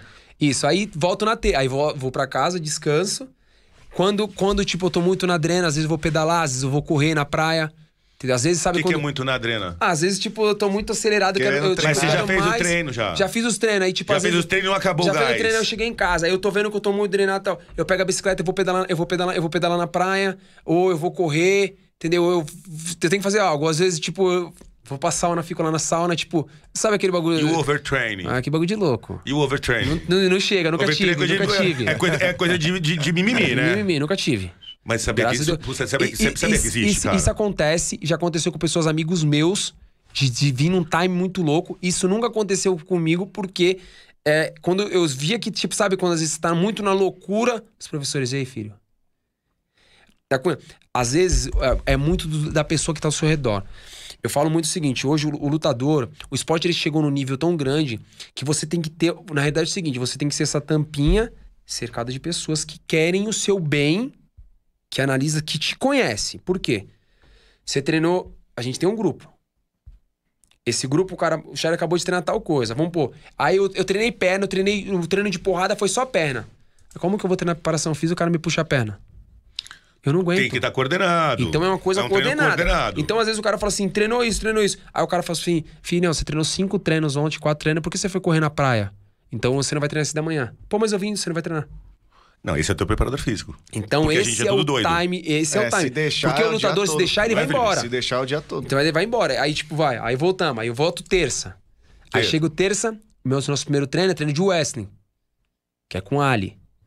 A gente treina no treino de Ali uma hora, uma O hora treino e de meia. wrestling é um arregaço físico, porque é tensão. É isometria, é isometria do começo o tempo ao fim todo. força. Não tem o que você falar. É bloco. É pior que sumô. Sim, é bem isso. Aí você treina. Aí acabou, eu faço, eu faço escolinha. Escolinha de combate. Tá, Um São cara, Paulo. pô, em São Paulo, tudo aqui em São Paulo. Tá. Acabou, eu desço de novo. Pra casa. Desço pra casa. Aí deixei em casa, aí eu faço musculação Pura. pura. Terça-feira. musculação, Terça-feira, musculação pura. Acabou, vou pra academia. Geralmente, eu faço jiu-jitsu, a maioria dos dias de noite é jiu-jitsu, que é aquilo que eu amo. Ou eu faço manopla, aí eu faço um round de manopla, um round de parede. Um round de manopla, um round de parede. Que isso é pra quê? Mais gás.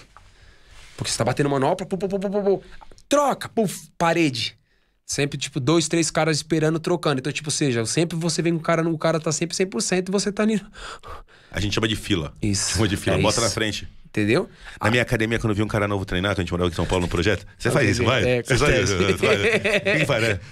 Não, mas a gente. Mas é bom porque o cara fala assim, amigão. Se ele voltar é porque ele é macho. É isso, cara. Se ele voltar é porque ele é macho. É louco. Aí subo quarta. Aí Quarta. quarta-feira é um sparring de MMA, que é o completo. Vale. Em pé, no chão, tudo, que é o completão. Quanto, quanto de treino de A mesma coisa, de uma hora, uma hora e meia. Galera, ó, recapitulando aqui só pra não perder. Segunda-feira o homem sobe e ele treina trocação com o sparring. O sparring também bate nele, só pra registro. Depois da trocação ele faz pelo menos 10 séries de 5 de manopla. Pelo jeito, o cara dando manoplada nele é toda hora querendo entrar nele também. Sim. Pega o carro, sobe, vai pra São Paulo, faz a preparação física à tarde. Não contente, ele deve chegar na academia dele, na academia que ele treina há mil anos, se eu conheço, o treino é às seis, ele deve chegar às quatro pra encher o saco dos outros, três e meia, já, já, já fica na academia, vai e faz o treino de jiu-jitsu. Às vezes aí volta pra casa, tá agitado e vai dar um pedal na enseada pra ver, dar um giro da galera. né? Girada, Na é isso. dá- É isso, corrida vai dar na a corridinha, camada. só pra ver a praia do Guarujá, que é lindo e maravilhoso. Eu, eu conheço o esquema dele. Cara, nessa brincadeira ele já ralou 5 horas de treino na segunda. Só que outro detalhe, na terça ele sobe a serra de novo. Então tem uma hora e meia de estrada pra ir, uma hora e meia de estrada pra voltar, três, dois de treino. Continu- Vamos na quarta que eu tô. Aí, na terça foi o Weston, a pancadaria. Sim. Depois do Weston, manopla. Muscula... Pelo jeito, na terça-feira à tarde, a musculação dele é a bruta. Se ele reclamou, porque atleta lutador não gosta de musculação bruta. É. Né? Então ele fala, é musculação. Então na terça tarde o cara deve botar ele pra fazer força, força, pura. Força, força pura. Aí ele vai bater nos outros na academia de jiu-jitsu na terça à noite de novo. Na quarta ele desce e vai pro MMA. MMA, O- que é o completo. É o E octo- tem octo- É, octógono? Aqui acontece, nossa academia tem o octógono e tem a parte de baixo também, acho que é livre. Porque não é, tipo assim, não é só o Charles, tá- tem vários outros moleques. Então, tipo, treino dentro do octógono, treino fora, treino normal. Vai fazer vários rounds de 5 minutos, o couro comendo. Luvinha de MMA, caneleirinha e o pau coro. Protetor de boca, quem pode mais chora menos. Forte. Forte. Chute box é feita de suor e sangue, irmão. Entendi. Não, mas demorou. Você é shootbox? Chute box. É pancada, né? Pancadaria, não tem outra coisa. É MMA, né? MMA, não tem o que falar. Então, treino lá. Acabou, eu faço manopla de novo. Beleza. Aca- Aí eu volto de novo pro Guarujá. Preparação física. Na quarta. Tá, na quarta. quarta, quarta noite. só que é isso. Quarta noite subiu. pra- Eu tô, eu tô tentando acompanhar o treino. Subiu na Só que quarta aí- noite de preparação. Preparação, só que é uma preparação diferente. O que, que é na quarta? Como, vamos pôr, geralmente ele faz. eu- ele gostava muito de fazer o treino da morte. Que é um treino que, tipo, só pra você ter noção, é o que, ele, que, é, o que acontece. Tiro de 100 metros lá fora na pista, Aham.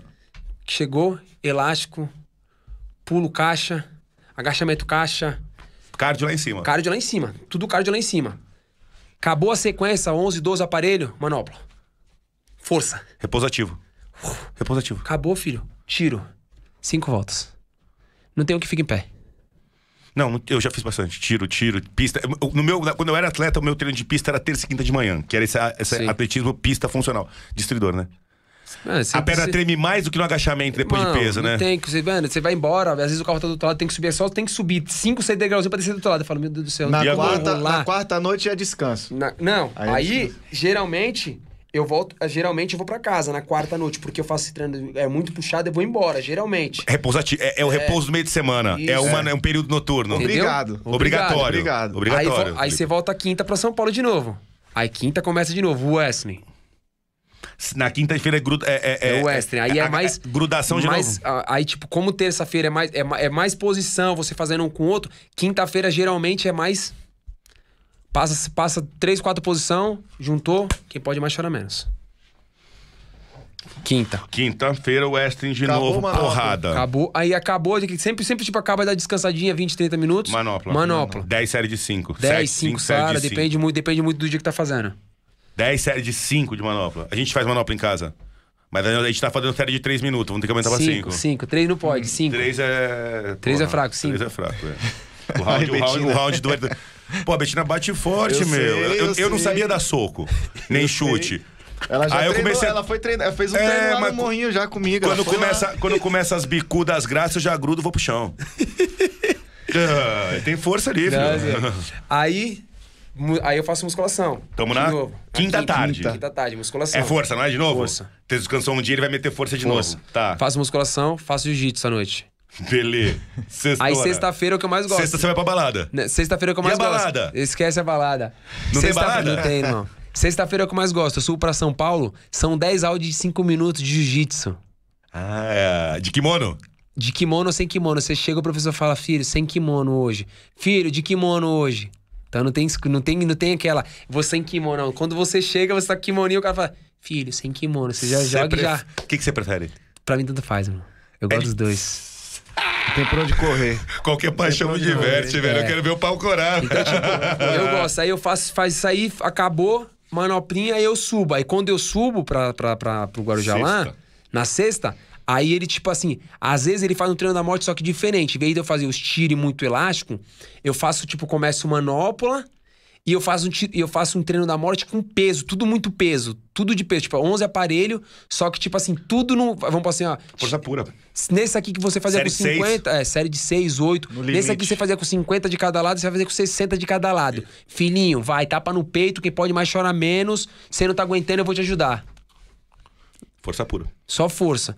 E aí, tipo, treina e academia. Assim, eu, eu sou muito. Eu, eu sou, eu sou um atleta frustrado, então eu sei tudo de esporte, de preparação Sim. física. Eu tô vendo teu treino analisando aqui, não sou formado em educação física. sou- é, na quarta-feira ele te faz uma preparação física de explosão, com salto, com chute, que é do teu soco, do teu chute, do teu Sim. voa. Nas, na, na, na- na- é na sexta, né, que a gente tá? Sim. Na sexta ele te faz a tua força pura. Pura. Porque ele fez a velocidade do teu soco na quarta, só que e o quanto tem de força nesse soco? É na sexta. Teu treino é chique, continua. Aí acontece, aí pum, aí terminou. Aí sábado.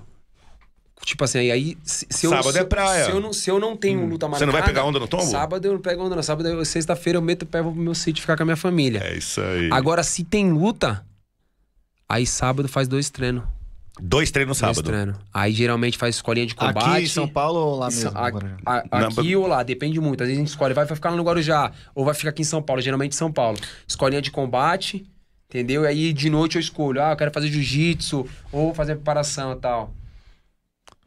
Tá. E o domingo, que você falou que ainda inventa um treino no Só domingo. se fizer se tiver na luta. Se não, Aí você de- deixa se- sábado- aí do se não tiver luta, sábado e domingo descansa fa- ou faz um treino. Agora, se tiver com a luta marcada, se tiver com a luta marcada, domingo faz um treino. Aí no domingo é um treino específico.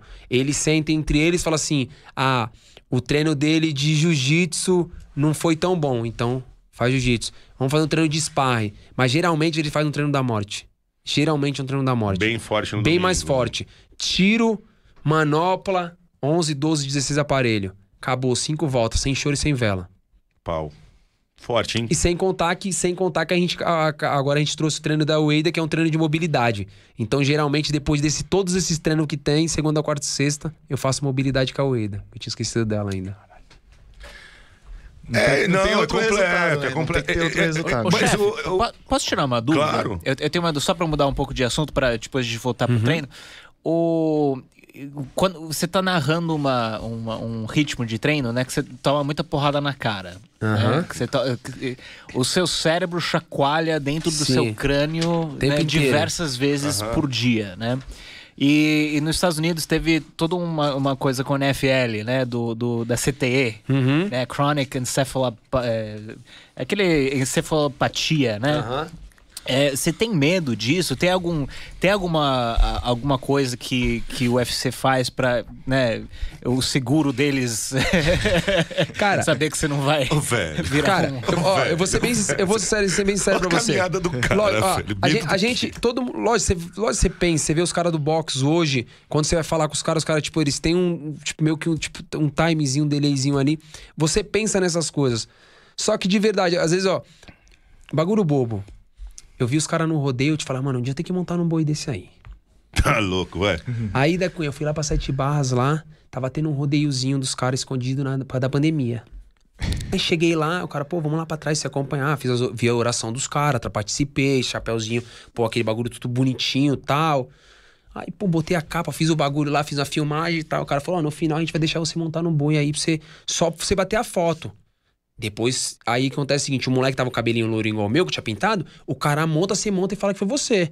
Falei, firmeza. Coloquei a- eu de bermuda, tênis Nike no pé, bermudinha jeans, tênis Nike, camiseta normal. Vem o boi. Aí, pum, subi no boi, fiz o esquema lá todo, os caras tão filmando, minha oportunidade tá aqui e tal, pá.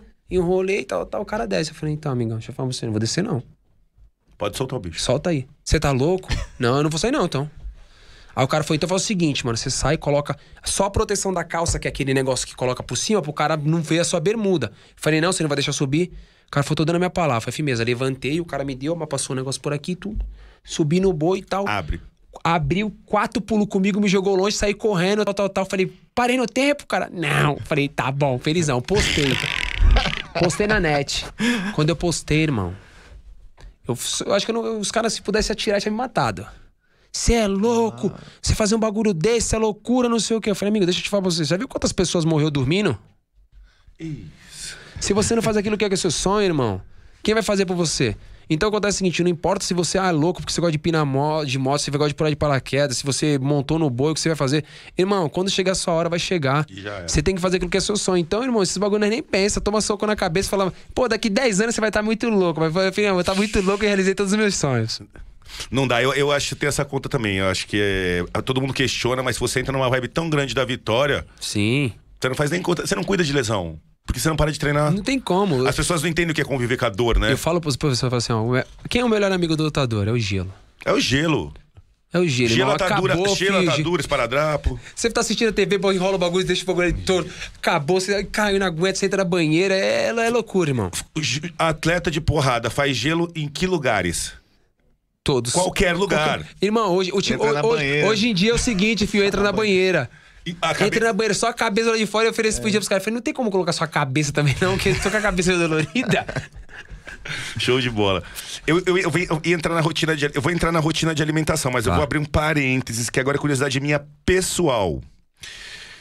Eu queria um resumo, assim, de como é o mundo do UFC nos bastidores. Você chegou e falou assim, Charles, falou, ó, o cara entra... Como o cara chega no UFC? Ele chega convidado pelo chefão lá. Quando ele chega, pô, quando você, quando você chegou e fala, vamos aqui numa sala, senta, te dão um contrato. Eles controlam teu treino, não controlam. Eles controlam tua caixa de luta, Sim. não controlam. É, o salário é mensal. E, é, e assim, quais são as divisões de acesso para o UFC?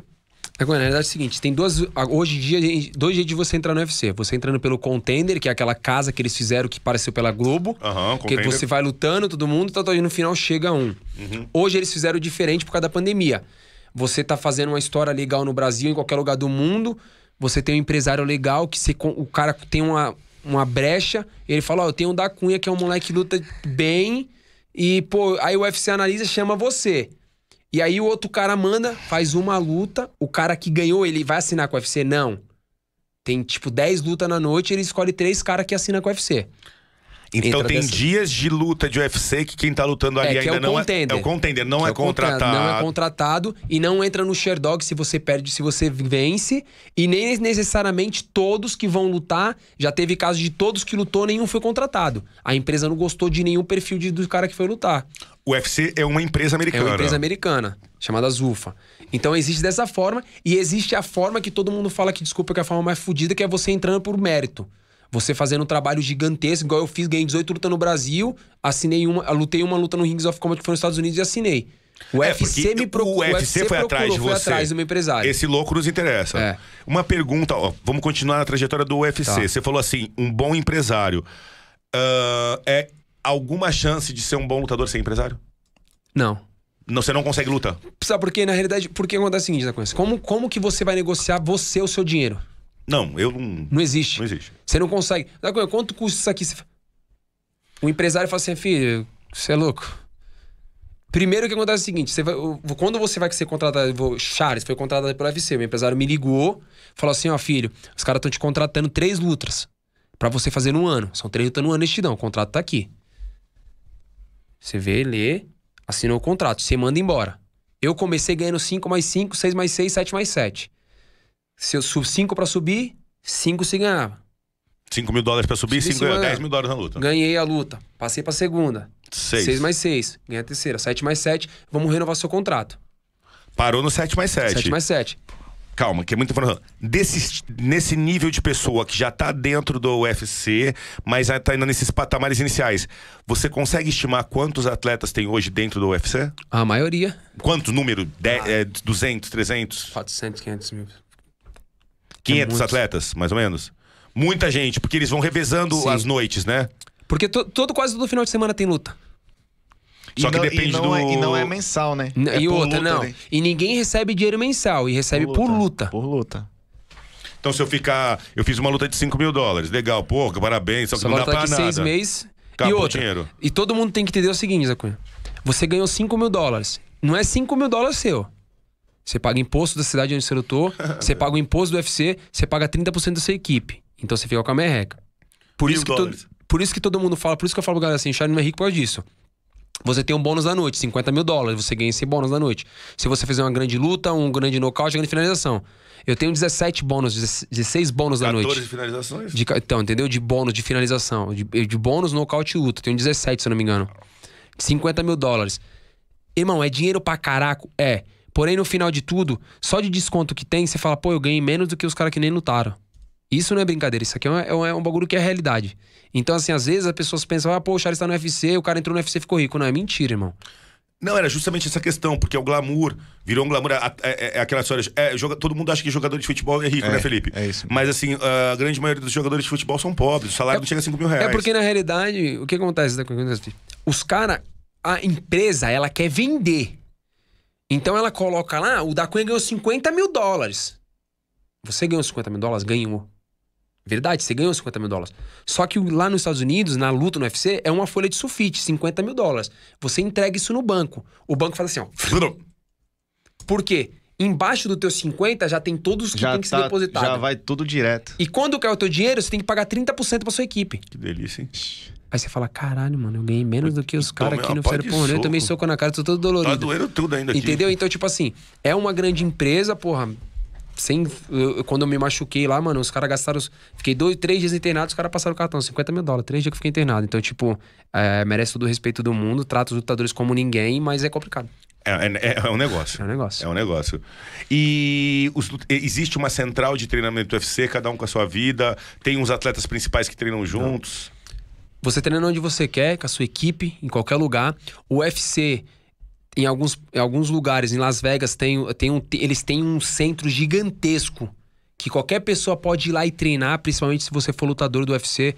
Você é lutador, você não paga pra você comer, você não paga pra você treinar. Os seus treinadores, quando vai comer, tipo, vai, eles pagam 5 dólares, 3 dólares, que é uma taxa que é pra ajudar.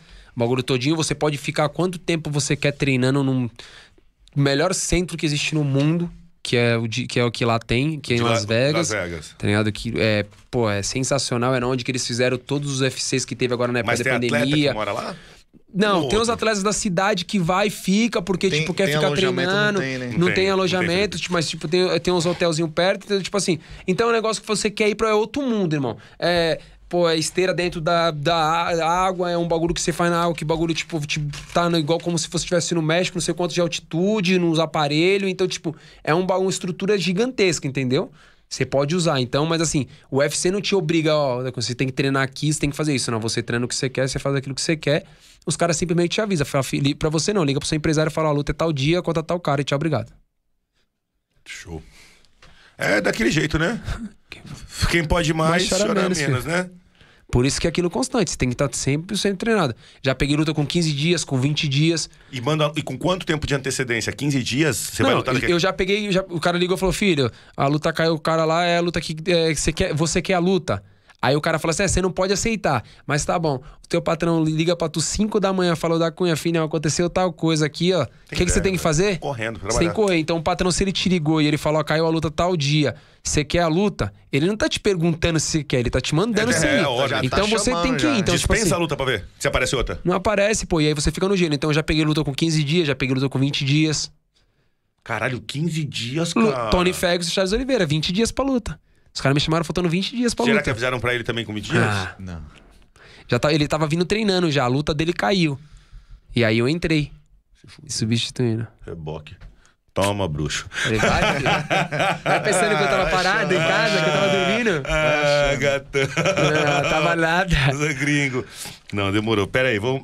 Pô, tirou muitas dúvidas minhas em relação ao funcionamento da estrutura do UFC. Eu vou entrar agora mais outras dúvidas. Vou falar do, do cara que eu sou fã, que eu- do- dos dois, que você falou dos dois. Tanto do John Jones quanto do, do Anderson Silva. Virado. E assim, o que que eu. Do meu ponto de vista de, de atleta frustrado, né? Movimentação de perna. Movimentação de perna dos dois. Uma base muito aberta.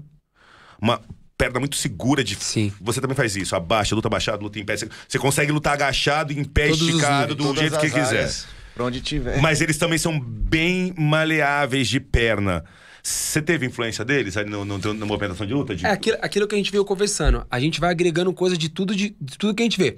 John Jones, quando eu cheguei no UFC, eu disputei como ele como revelação do ano, sendo que ele já tava um ano dentro do UFC. E eu perdi pro John Jones, que era um cara que tava no topo. Então, tipo, você imagina, quando eu cheguei, eu já disputei contra o cara, que era a revelação, revelação do ano. Perdi pra ele, tipo, eu tava ali, pô, o cara ganhou. Eu falei, caralho, mano, eu perdi pro John Jones, tá ligado? Só e tal. de tá ali. Aquela loucura. Então, dali já começou a minha relação com ele já. Tipo, pô, às vezes, outra vez ele tava comendo e desceu no, no- desceu no elevador e daqui a pouco ele, pum, voltou de novo só pra me abraçar. Então, tipo, começou daí. Então, tipo, você vem acompanhando. O cara jogando na longa, as pernas bem abertas pra poder, igual ele faz uns pisão e tal. Aqueles pisão pra entendeu? manter distância. Então, tipo assim, sempre. a- os caras que estão no topo. É eu costumo falar muito assim, quando o cara tá no topo, tem milhares de pessoas querendo estar no topo, então tem milhares de pessoas assistindo eles. Então, assim, você traz coisas boas, fala, pô, opa, opa, calma aí. O cara faz isso. Anderson Silva mesmo. Tem uma luta que ele tá mexendo, ele abaixa a mão e volta de cotovelo, Isso. batendo. Eu fiz em Fortaleza. foi. Em Fortaleza eu fiz igualzinho ele. Eu inverti a base e pum! Tunga. Acertei. A diferença é que ele acertou o cara caiu apagado. Eu acertei o cara caiu norteado, eu tive que continuar batendo e finalizei. Acabou. Mas, tipo, foi uma coisa que eu tinha visto dele. Tanto que o meu corner gritou Anderson, o Anderson Silva. Aí eu, pum! Foi e fez. Então, tipo assim. Ah, Ele viu a movimentação ali. Você, é coisa que você vai agregando. Show. Vai trazendo, vai vendo dali e tal. Então são coisas que vai vindo. O que, você mais gosta do John Jones, de todos os golpes? Os cotovelos. É o festival, né? Bones, né? Ali é. Irmão. E vem de todo jeito, né, Felipe? Cadeira de- Todo Vem jeito, assim, grade, vem assim, parede, braço pé. comprido, Pô, ele, ele, quando ele faz assim. Será o que ele não braço- aprendeu a dar soco cruzado? Porque tudo ele passa a mão e já dá cotovelo. Irmão, É, o braço cotovelo dele do é homem é muito comprido. navalha. Cotovelo do homem é navalha. E joelhada dele? Ele bate bem de joelho, eu gosto de joelhada, mas, mano, os cotovelos dele é o diferencial. Ganha, né? O diferencial. E do Anderson Silva, o que, que era? Joelho ou cotovelo? Eu gosto do Anderson, o time de, de esquiva, de saída, eu gosto muito do time dele. Um, é, é, é, é zero ponto, meia fração de segundo à Tipo, frente cara, do mundo, ele né? brinca, o cara, tum. Mano, o bagulho passa assim, ó. Pegou, você fala, não, não pegou, irmão. Ele tirou. É muito time. O negão é ter um time diferenciado. É, tô quase, tô quase tirando minhas dúvidas. Tá faltando pouco. O- Fica o tranquilo, chat. fica Eu tô, eu tô relaxado aqui. Vamos pra alimentação, porque assim, ó. A minha nutricionista é a Betina, né? Eu tava com. Eu lutava pra. Eu lutava pra 90, fui pra faculdade, fui parando com esporte, delegado, polícia tal, fui me largando, largando, 91, 92. Chegou no 104. Cheguei a 104. Aí baixei polícia. Baixei, estabilizei ali no 98 quilos. Ah, isso há um ano atrás eu tava com 98 quilos estabilizado há 20 anos. E eu lutava para 73. Quando eu tava aposentando no final da faculdade, porque eu tinha, eu- até na faculdade eu tive bolsa. Eu, eu- eu já era tenente do exército, mas eu não paguei a faculdade, porque eu era atleta de judô da Irado. equipe da Unisantos, Unisantos, Direito Unisantos, e eu fui campeão brasileiro universitário cinco anos. Então eu que levava, carregava nas costas os títulos, eu minha equipe de- tinha mais dois judocas na faculdade. Enfim, né? E aí vem a questão da alimentação. E aí eu mudei a alimentação, comecei a ver um trabalho diferente, um trabalho que eu não havia feito como atleta, de uma alimentação focada. E hoje minha situação, devo estar com uns sei lá, uns 13% de gordura.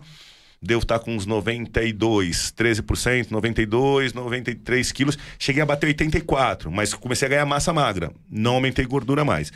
Mas quando eu era atleta, quando eu tava lutando e tal, eu, eu tinha uma orientação nutricional, mas não acreditava nisso. Qual que é a sua rotina de alimentação di- diante desse... Ó, aqui tem 6 mil calorias de treino, pelo menos. De 6 a 7 mil calorias por dia. 6 mil fácil. Sim. Como é que você come, velho? Ó, eu, eu, eu, como eu falei, no comecinho eu era muito jogado. Eu gosto muito de comer besteira. Maluqueirão, não é? Gosto muito de comer besteira, Coca-Cola. tava ali bebendo coca, gosto de comer chocolate e tal. Só que a minha equipe, ela gosta muito de mim porque é o seguinte, vai. Eu, eu tô. Eu, Pode continuar, pode eu tô num time. Eu tô num time que, tipo, pô, eu tô aqui, tô Vou de boa, água. pode pegar. Eu tô de boa, tal, tal, tal. Eu como um lanche, eu como um negócio, mas só acontece assim, tipo, ah, o Charles comeu um lanche. Só que eu treinei o dia inteiro. Então esse lanche não foi nada. Não, não faz nada. Esse Não faz nada. dilui. Então, tipo, ah, eu tomei uma coca. Não faz nada. Quando marca a luta, hoje, graças a Deus, pelo fato de a gente estar num time maior, a luta marca entre um mês, um mês e meio. Então aí a hora que o nutricionista. Marcou a luta, o contrato assinou, o meu empresário já ligou pro nutricionista, o nutricionista já liga. Não tem esse bagulho. Da quanto você tá Mas o pesando? nutricionista entra pra perder o peso, porque assim, ó. Eu tô te falando assim, a rotina, diariamente, se, se a gente pensar no fisiculturista, ele fala tantos de proteína, tantos de carbo, não sei o que lá, porque Sim. ele tá preocupado com a construção Sim. muscular. Eu, eu sou lutador, eu sei que lutador é maloqueiro, dois litros de coca, come sanduíche, porque se garante, 100 mil Não. calorias. Mas assim, antes da competição, no dia a dia, você tem uma preocupação diária de Sim. Manda. Tem que, tem, que, tem que ter. Ó, Café da manhã. Ó, vamos pôr assim, meu nutricionista puxa pra mim. A gente pega. Eu, eu come, vou comendo besteira normal. De manhã cedo, vai, vamos, marcou. Eu, pra luta, eu posso comer ovos, Show. fruta e a suplementação. A suplementação varia muito do que Tá. vai tomar. Aí eu treino normal. treinei, Ovos e fruta. Ovos e frutas ali. Baixo tal, carbo, dieta, Baixo perdendo carbo, peso. Dieta. Perdendo peso. Pra luta, vai. Isso, isso a gente tá falando de luta. Vou almoçar. Ou eu posso, eu começo. Ou eu posso comer batata, se eu não me engano, é 100 gramas ou 120 de batata. Peito de frango, tá certo, Danete? Peito de frango. Ou, ou eu posso comer é, o filezinho de peixe. Já era, bem magrinho, levinho. 100, é, é, é, é 100, 120, bagulho assim. Aí eu posso. Aí eu vou tomar o cafezinho da tarde, né? Vou fazer o cafezinho da tarde, né? Ah. O cafezinho da tarde meu, geralmente, é, é- ou é a barra de. A, o suplemento whey ou a barra. Só. Com Só. aquela rotina de treino. Com aquela rotina de É, treino. então, não tá batendo, você- você- você ganhou, isso né? pra luta. Isso pra luta. Você se pega pra luta. É, o corte de começou a peso. perder peso. Porque você começa com perder peso. Então você tem que estar no time. Aí à noite, o teu almoço é a, me- é a mesma coisa. Só... Só que sem a batata. que sem a batata. É dieta, é dieta de lutador. É dia do lutador, não, tem, não muda, não muda muito. Não muda. Então, tipo assim, e você fica nesse time, não, não, não vai mudar. Vai fazer. Só que essa dieta, ela me, foi a dieta que eu mais me adaptei. Eu treino forte e eu perco treino e eu perco peso forte. Não, tá perfeito, tá, ele tá redondo. Mas quando você tá no off, que não tem luta marcada, quanto que ele te libera pra comer? Pão à Não. vontade? Não, não come o pão à Porque vontade, se. pe- come- Porque, ó, eu, eu vou te falar. Quanto, não precisa falar quanto que tá na 83, carcaça, 84. 83. E se ficar numa vontade, bate 90 brincando. Não, não, Não bate? não bato. Você não bate. Sabe por quê, Nego? É um bagulho que você fica na sua cabeça. Você, você fala, se eu comer demais, eu vou me ferrar. E além disso, você treina demais. Então vamos pôr assim, vai. Não recupero. Ah, eu tomo um café. Aí geralmente, vai, eu vou tomar um cafezinho, eu gosto de comer um pãozinho. Vai, eu como um pãozinho de manhã, com, ou se não, eu como uns ovos. Um, tipo, eu, eu sempre escolho. Pô, vou comer uns ovinhos hoje. Pô, não, vou comer um pãozinho tal. Eu tomei um café. Na hora do meu almoço, eu posso comer o que eu quero. Perfeito. Ah, eu gosto de comer um frango pra mediana, vou almoçar um negócio legal. Você toma um cafezinho simplesinho. À noite, você não já vai comer uma comidona. Porque você já almoçou bem. Joga pra baixo. E à noite é o pior, pior momento, porque todo mundo fica gordo é à noite. É, na fome. Porque tudo que você comeu, você já se ferrou. Então, tipo assim, aí no dia seguinte, eu quero comer uma pizza à noite. Então eu já não vou almoçar forte. Eu já como pouco. Porque quando eu vou comer a pizza à noite, ela não vai fazer tanto efeito porque eu treinei o dia inteiro, irmão. Demorou. Então, tipo, eu fico nesse time. Aí que eu, tipo, ô Vitor, eu não posso comer um chocolate, pelo amor de Deus, velho. Eu tenho que comer chocolate, eu não tô aguentando mais. E chocolatinho, né? Foi um chocolate. Aqui, uma barrinha? Uma barrinha. Não, não, ele não deixa eu comer aquela barrinha. Foi, foi menos com, com o carocinho dele, eu tenho que comer um chocolate, velho. Você quer comer? Come uma paçoca. Porra! Aí eu falo, caralho, aí você, você desliga você telefone e fala, firmeza, Vitor. É isso bem." aí, obrigado. Não, não, firmeza. Tá tudo certo. Então, tipo assim, eu sigo certinho ali o que tem que fazer e tal. Pô, vou, vou nesse time, vou nesse time certinho, mano, eu me sinto bem. Ô, eu bato 70 quilos na sexta-feira, 9 horas da manhã. Quando dá 10 horas da noite, eu tô com 83 quilos, pô.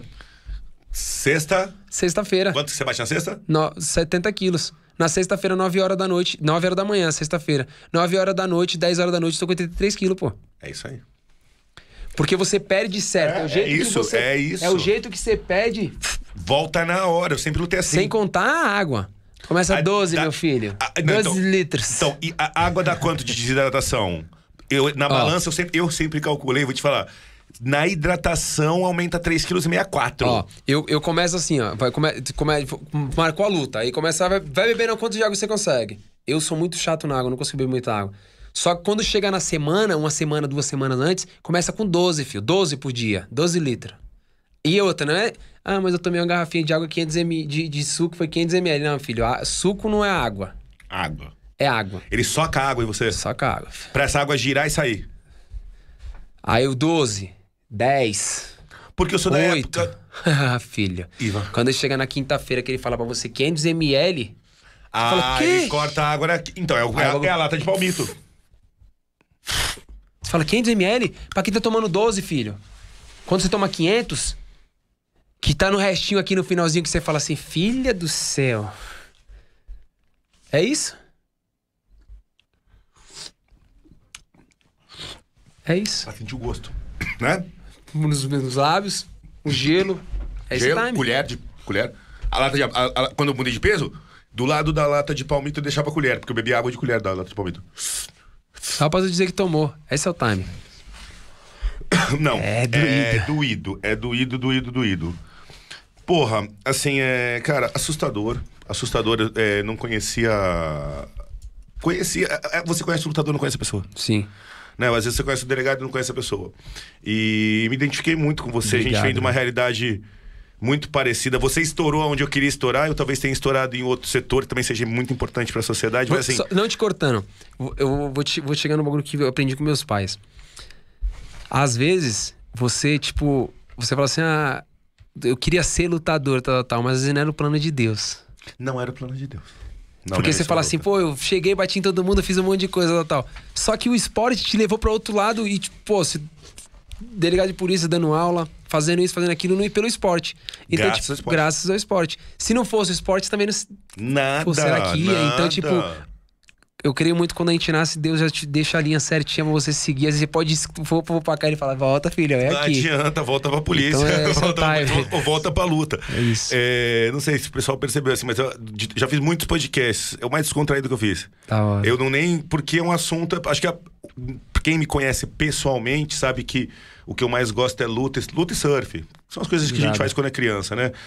E, e assim, a cabeça de atleta. É, é, essa cabeça de campeão, eu chamo de cabeça de campeão, ela pode ser revertida para qualquer setor. Mas você só vai ter cabeça de campeão se te infligiram em algum momento uma vitória doída e você superou. É aquela história que eu falei.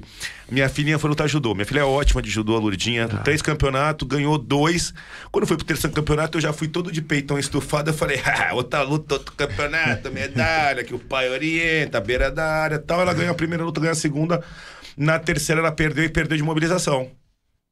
Quando eu vi a minha filha sendo imobilizada, outra menina apertando ela, não conseguindo sair, eu falei, tudo que eu queria era. Você tem filha também? Eu falei, tudo que queria que quem tá tomando esses 100 quilos fosse eu. É, é. A minha vontade era entrar ali e ficar imobilizado no lugar dela. Ela saiu da área, minha filha saiu da área, olhou pra minha cara. Eu, eu não sei perder, né? Né? Nem para o ímpar. Eu roubo até no para o ímpar pra ganhar. E eu fiz aquela cara de quem ficou triste porque ficou em segundo, né? Mas eu falei, não, filha, parabéns, foi muito bem. Ela olhou pra minha cara, oito, sete aninhos ela tinha. É parabéns mesmo, mas você não tá com cara de parabéns, você tá com cara de quem ficou triste que eu perdi. Eu falei, não, papai, não ficou não. Ela falou, bom, não sei se ficou, mas não tem que ficar, porque esporte é amizade, a menina que eu perdi já tá minha amiga já, e eu já ganhei dela outra vez também, então não tem que fazer cara de triste. É isso mesmo. Era só uma luta. Então, você vê, então, e eu tava, e eu tava desesperado, porque eu falei, ela vai sair traumatizada porque ela tomou uma imobilização. Não molequinho tomar um sair. soco, você fala, puta, não vai voltar pra Vai treinar dar segunda-feira. desespero, já é, não volta Não mais. vai voltar pra treinar segunda. Você fala, já era, isso aí acabou. Mas a gente tomando porrada é outra história. A gente É tá acostumado, a gente não, não, não tá nem aí, né? Não, é- não, não, não é outra pessoa, é você. Aí você fala da suave. Só que essa porrada que a minha filha tomou, essa imobilização, essa que a gente não quer que o nosso filho passe, que eu quero dar todos os brinquedos pro meu filho, mas não quero que ele fique sem, É isso. é, é o maior ensinamento que tem. É isso que vai fazer do nosso filho campeão ou não. É ele saber que ele tá numa situação difícil, reverter e pegar prazer pela situação, pela, pela vitória da reversão. Perdeu. Treinou e ganhou. Ah, toda vez eu vou treinar. Porque quando eu ganho, eu tenho um monte de elogio, um monte de presente. Todo mundo fala que eu sou bom, é mó legal. Sim. Quando eu perco, eu saio sozinho, vou embora sozinho, fico chorando, não dá nada. É, eu acredito que o esporte é o primeiro alic... e a arte marcial, tá? Pra mim, to- pra mim é assim, ó, por que, que o Japão é do jeito que é? Porque o, o cidadão nasce ou luta judô karatê. Então, assim, e a arte marcial vem de militarismo de artes marciais. Então, é- é, o karatê nasceu porque eles tiraram as armas na ilha de Okinawa. E aí eles não tinham como se defender e aprenderam a usar os punhos, né? E o judô nasceu da, dos samurais. O imperador do Japão queria uma luta para educar crianças. Ele falou: tira todas as técnicas letais. O judô não tem porrada por causa disso. Tira soco, tira chute, mas deixa todas as técnicas que dão a fibra de samurai: imobilização, derrubar, wrestling, medir força. E, e essa formação forma um campeão. Então você é um campeão. Fazia tempo, ó, vou te falar um papo sério. Fazia tempo que eu não via um campeão de verdade. Você falou cada coisa aqui É pra isso. mim que eu há muito tempo não ouvia. Vou te contar outra coisa que você falou. Eu, conheci, eu treinei com campeões olímpicos. Treinei com Aurélio Miguel, que foi campeão olímpico. Treinei com o Rogério Sampaio, da Baixada, campeão olímpico. É, Treinei com a Malren, não treinei com a Rafaela Silva. Mas os judocas que eu treinei, os campeões olímpicos, eles tinham. Os dois, tanto o Aurélio Miguel, os dois medalhistas de ouro, eles tinham a mesma mania. Vou te contar a mania deles. A gente tava no treino, e aí, de repente, vinha um moleque que era bom de guarda, de chão. Aí o Aurélio ou o Rogério ia treinar chão com o cara. Aí o cara ia, passava e pegava ele. Acabou o treino. Os caras continuar treinando com aquele cara e apanhando do cara. Os campeões. Ele fica no cara até o cara não conseguir mais fazer. Esses caras, Aurélio, Rogério, eu já vi eles fazerem num, treino que dava pra fazer 10 randores, 5, 7 lutas. O cara fazer 7 lutas, não trocar mais de adversário. E, e- e apanhar do cara nos primeiros 20 minutos e o treino terminar pau a pau. No outro dia ele pegar o cara de novo até ele superar. Assim fica bom. E- Esse cara é o campeão insuportável. Aquele não sabe. Ele não sabe perder nada. Então, fazia, eu, conversando assim, fazia muito tempo que eu não via um campeão, campeão. Porque o campeão, na minha opinião, além de. O mais forte dele é o espírito, não é a força física. O que faz dele campeão é a cabeça dele, é o foco dele, é a fé. É essa. Você falou cada coisa aqui pra mim hoje. É tipo, eu, tenho, eu, eu, eu te entendo, porque quando eu vou fazer alguma coisa, eu já sei que eu vou ganhar. Se eu falar isso, eu vou falar que eu sou arrogante. É. É uma coisa que você não fala, É, você- cara, você mas dentro do meu coração tem uma coisa tão forte e eu sei quando não é pra ir. Mas quando é pra ir, então assim, são, foram vários sinais assim que, de, que eu não via faz tempo. Vi os erros do Anderson, vi erros do John Jones e tal. O que que é isso? Cabeça, se deslumbrar. Você é cristão, muito cristão. Não importa se é católico ou evangélico, você acredita em algo maior que é Jesus. Tem isso no coração. Você tem uma força de vontade uma pegada, um olho de campeão que eu não via faz muito tempo. E esses detalhes, o campeão não sabe perder no treino, o campeão, ele já sabe que vai ganhar antes, o campeão, ele é, vive dentro de uma banheira de gelo, o campeão, campeão não para de treinar por causa de lesão, parar de treinar por causa de lesão é frescura, coisa de mimimi. E fiquei muito impressionado. Obrigado, E, de coração. e você é campeão mundial e não perdeu o foco, não perdeu a humildade. Outra história legal que aconteceu aqui hoje. Parabéns pra sua mãe. Obrigado. Essa história que você me contou dela ainda até hoje ela se preocupar com o preço da comida. Pô, é, É por isso que você é quem você é. Porque se ela. O seu pai errou, tá? Na história que você É. me contou. Não, come aqui na conta do outro. Não, negativo. Ela, ela que tá certa. Tá certo. Tem que dar valor por centavo por centavo desde sempre. Porque é, eu sou delegado, famoso, não sou tal, tal. Meu, a gente é o que a gente é. É, Não é? sim.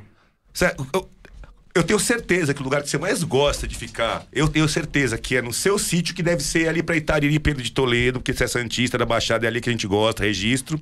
Deve ter seu sítio ali na região, que não deve ter muita coisa, mato, banana e palmito, umas pacas pra caçar no meio do mato, deve ter teus cavalos lá, Sossegado. e mais nada. Mais nada. Quanto custa isso? É a parte mais barata da tua vida, a tua felicidade. Coisa mais emocionante, irmão. Ficar perto da minha família, do meu pai minha mãe, meus irmãos, ficar quieto, sossegado, é o que eu mais gosto. Às vezes, irmão, os caras falam, você tá nos Estados Unidos, pô, toda hora. Juro pra você, eu tô contando o dia pra poder ir embora. Não vejo a hora de chegar na minha casa. Essa é real, veja a hora.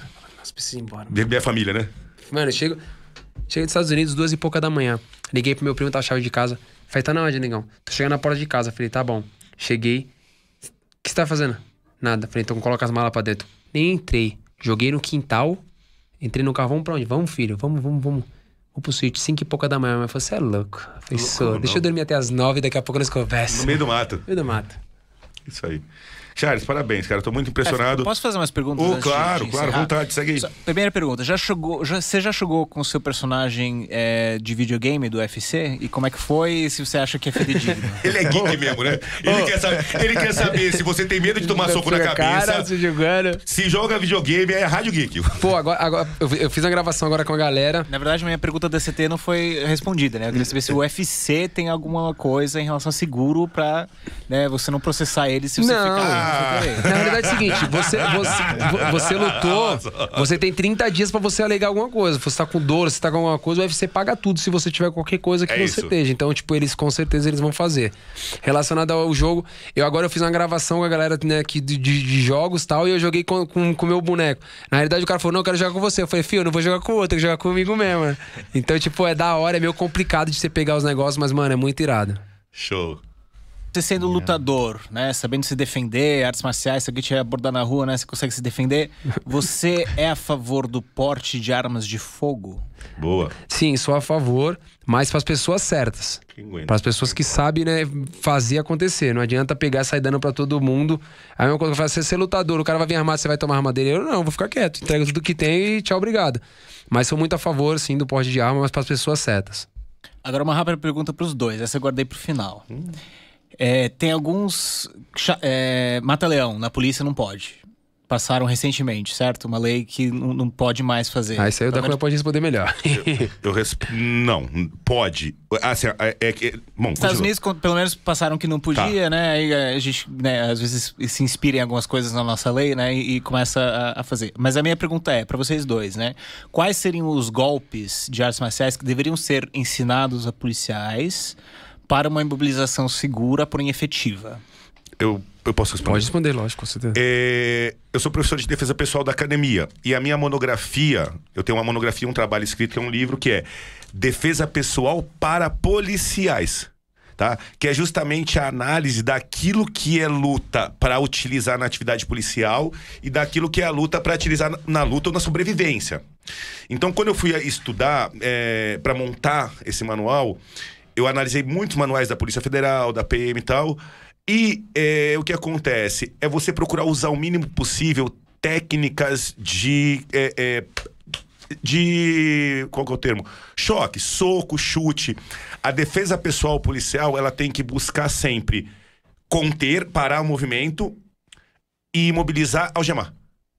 Então, pô, os caras falam assim: Krav Maga é legal pra defesa pessoal? É, se você estiver na guerra e for morrer, legal. É, Muay Thai é legal pra defesa pessoal policial? Não. Vai machucar o cara. Não, cotovelo, mas assim, Muay Thai é legal pra defesa pessoal pra mulheres. Sim. Porque a mulher tem menos força, ela usa cotovelo e joelho, ela evolui. Então, assim, eu dei uma analisada nas principais lutas que poderiam servir ao à defesa pessoal policial, na minha opinião. Judô mesmo, o Rapkido, o Rapkido bastante, o Jiu-Jitsu excelente, todas as posições, as projeções rápidas, armlock, técnicas tal. E o Muay Thai entraria no caso extremo. É o final da defesa pessoal policial. Eu lembro de umas cenas assim, às vezes o policial tem que dar um soco. Porque assim, ou eu dou um soco, eu tiro a arma e dou um tiro na perna. O soco é menos letal. Então, assim, só que é, nesse mundo que a gente tá da câmera, de tudo, só do policial conter, sempre parece que o policial tá batendo. Que a pessoa tá se debatendo, você faz um corte de vídeo e fala, olha lá! Né? Mas enfim, ah, tá respondido, James? Essas são as principais. Rapido, judô, essa linha da defesa pessoal policial. É, é que você foi bem genérico. Eu tava pens- pensando num golpe específico, sabe? Al- Algo que o Batista poderia aprender e executar. Tá, vou falar minha aula de defesa pessoal. Como tem uma carga horária muito pequena, o que que eu ensino sempre? Eu procuro ensinar o primeiro golpe básico, o aquele sotogari, a projeção, Sim. volta por fora. Mas um osotogari pegando no corpo, pegando já no pulso, pro cara cair com a mão no pulso. Tentar pegar a mão e derrubar rápido. Porque você faz aquele giro de pulso, o cara já vira com a mão pra trás pra algemar. Sim. Então a primeira técnica que eu ensino é assim, ó. Pegou no braço, derrubou, virou o abraço, torceu, algemou. Essa eu faço decorar. A mão de vaca, a mão de vaca pra conduzir quando a pessoa é muito mais fraca. Então ela só faz só a chave de punhozinho. Punhozinho, é. E eu gosto de ensinar bastante o mata-leão, James. Que foi proibido nos Estados Unidos, mas dependendo das circunstâncias, é, as pessoas. O, o mata-leão é um estrangulamento que de- demanda menos técnica. Né? Uma, uma, uma guilhotina, uma né? demanda muito mais técnica. E o mata-leão, a, a pessoa fazendo mesmo errado ali, ela colocando força, ela consegue. Então, as três técnicas básicas, da, pelo menos a minha aula de defesa, é o osotogari com torção, é, o mata-leão. O que, que foi o que eu falei? Esqueci. O osotogari, torção, o mata-leão. E é isso. É isso, é básico. Ô, chefe, é só. Não esquece de fazer o jabá. Agora- Não fez ainda. E pra passarem o contato do negócio das cestas. Eu vou fazer o jabá, as cestas vão ser entregues lá. Eu vou, eu vou passar lá, pegar na base do Charles no Guarujá e eu vou levar lá no, no- no treino na sexta-feira. É, vou fazer o jabá, depois tem uma. Tem uma. Tem, tem pegadinha aqui da pro Charles. né? Galera, nosso podcast conta com o apoio da Eurocapital, que oferece investimentos planejados para policiais, aquela segurança para ser recebida e utilizada após a aposentadoria. Antecipação de recebíveis e investimentos em debêntures. Ligue para 3003-6024 ou acesse www.eurocapitalsecuritizadora.com.br. Conta também com o patrocínio da HackerSec, para você que quer aprender sobre cibersegurança para se proteger e atuar no combate ao cybercrime. Aprenda com um dos cursos da hackersec.com. É uma plataforma de educação que te ensina do zero ao avançado. O mercado está precisando de profissionais para combater os cybercriminosos, estelionatários e fraudadores. Acesse hackersec.com. Charles, a sua verificação de duas etapas no seu WhatsApp está ativada? Acho que tá. E no, no teu Instagram? Tá. No Instagram também? Influencer, Instagram, o pessoal sequestra. Fechou. Bom, é o seguinte, Charles. Aqui a gente tem um negócio chamado Desafio do Da Cunha. Fechou. Então, assim, o desafio do Da Cunha, geralmente, a pessoa que tá aqui, o meu convidado, eu convido ele pra ir dar um giro, dar um rolê na favela, na quebrada comigo. Irado. Pra conhecer a situação. Não vou te convidar, porque tu é a favela. Favelado já sou, né? Tá Vai- vai- ligado? o quê?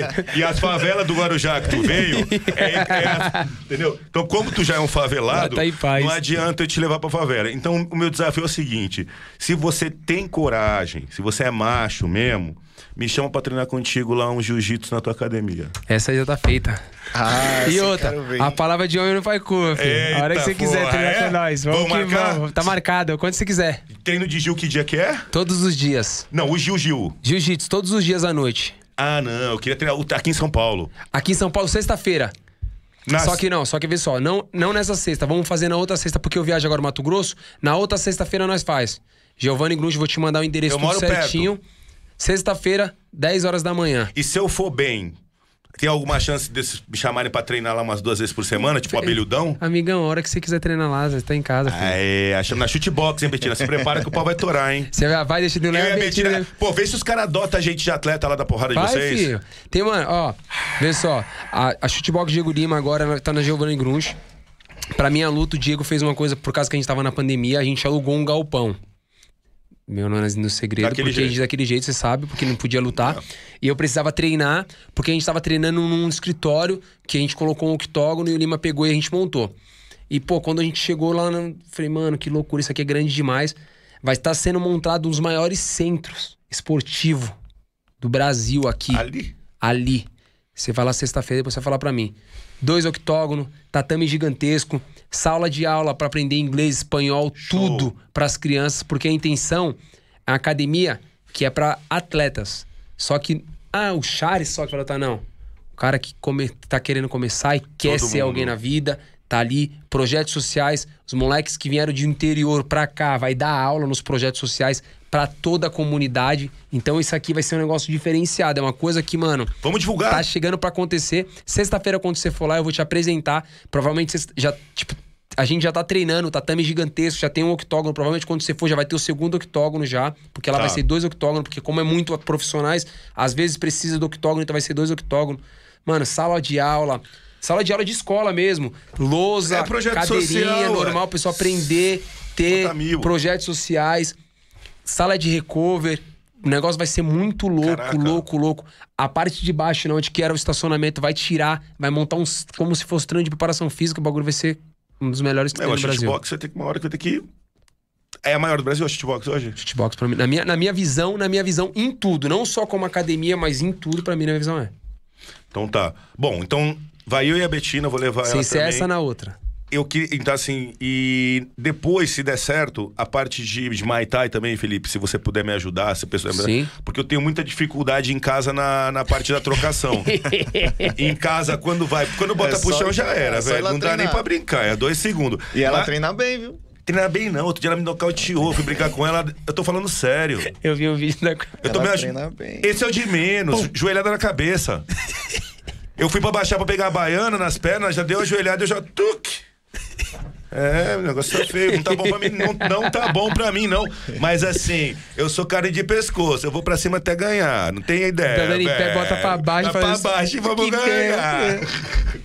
Galera, podcast assim, é, Felipe, obrigado. Vamos mais Eu uma que vez que o Felipe agradeço, tá aqui. agradeço. Um abraço pro mestre Boi, do Maitai Santista, Douglas.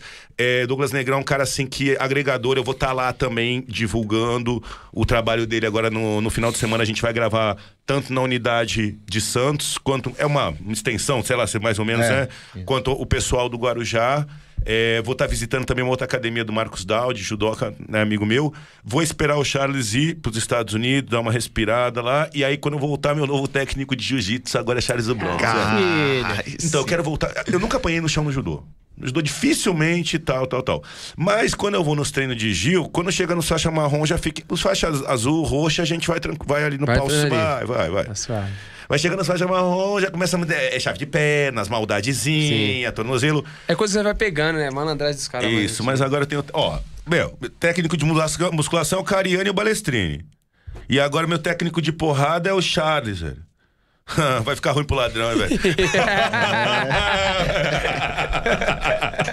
Ai, Galera, muito obrigado. Uma boa noite, Charles. Obrigado, Parabéns pra irmão, vocês, cara. agradeço. Ó, eu tô emocionado mesmo, assim. É, é- Ô, Charles. Cara, eu, eu sei. É isso. É isso. A gente teve que veio da fa- vir da favela pra estar aqui e o que a gente tá fazendo é mostrar pra uma molecada inteira aí que é só trabalhar, que, que vai estar sentado aqui dando exemplo. É isso. Obrigado, boa noite. junto, agradeço, Pra cima deles, galera.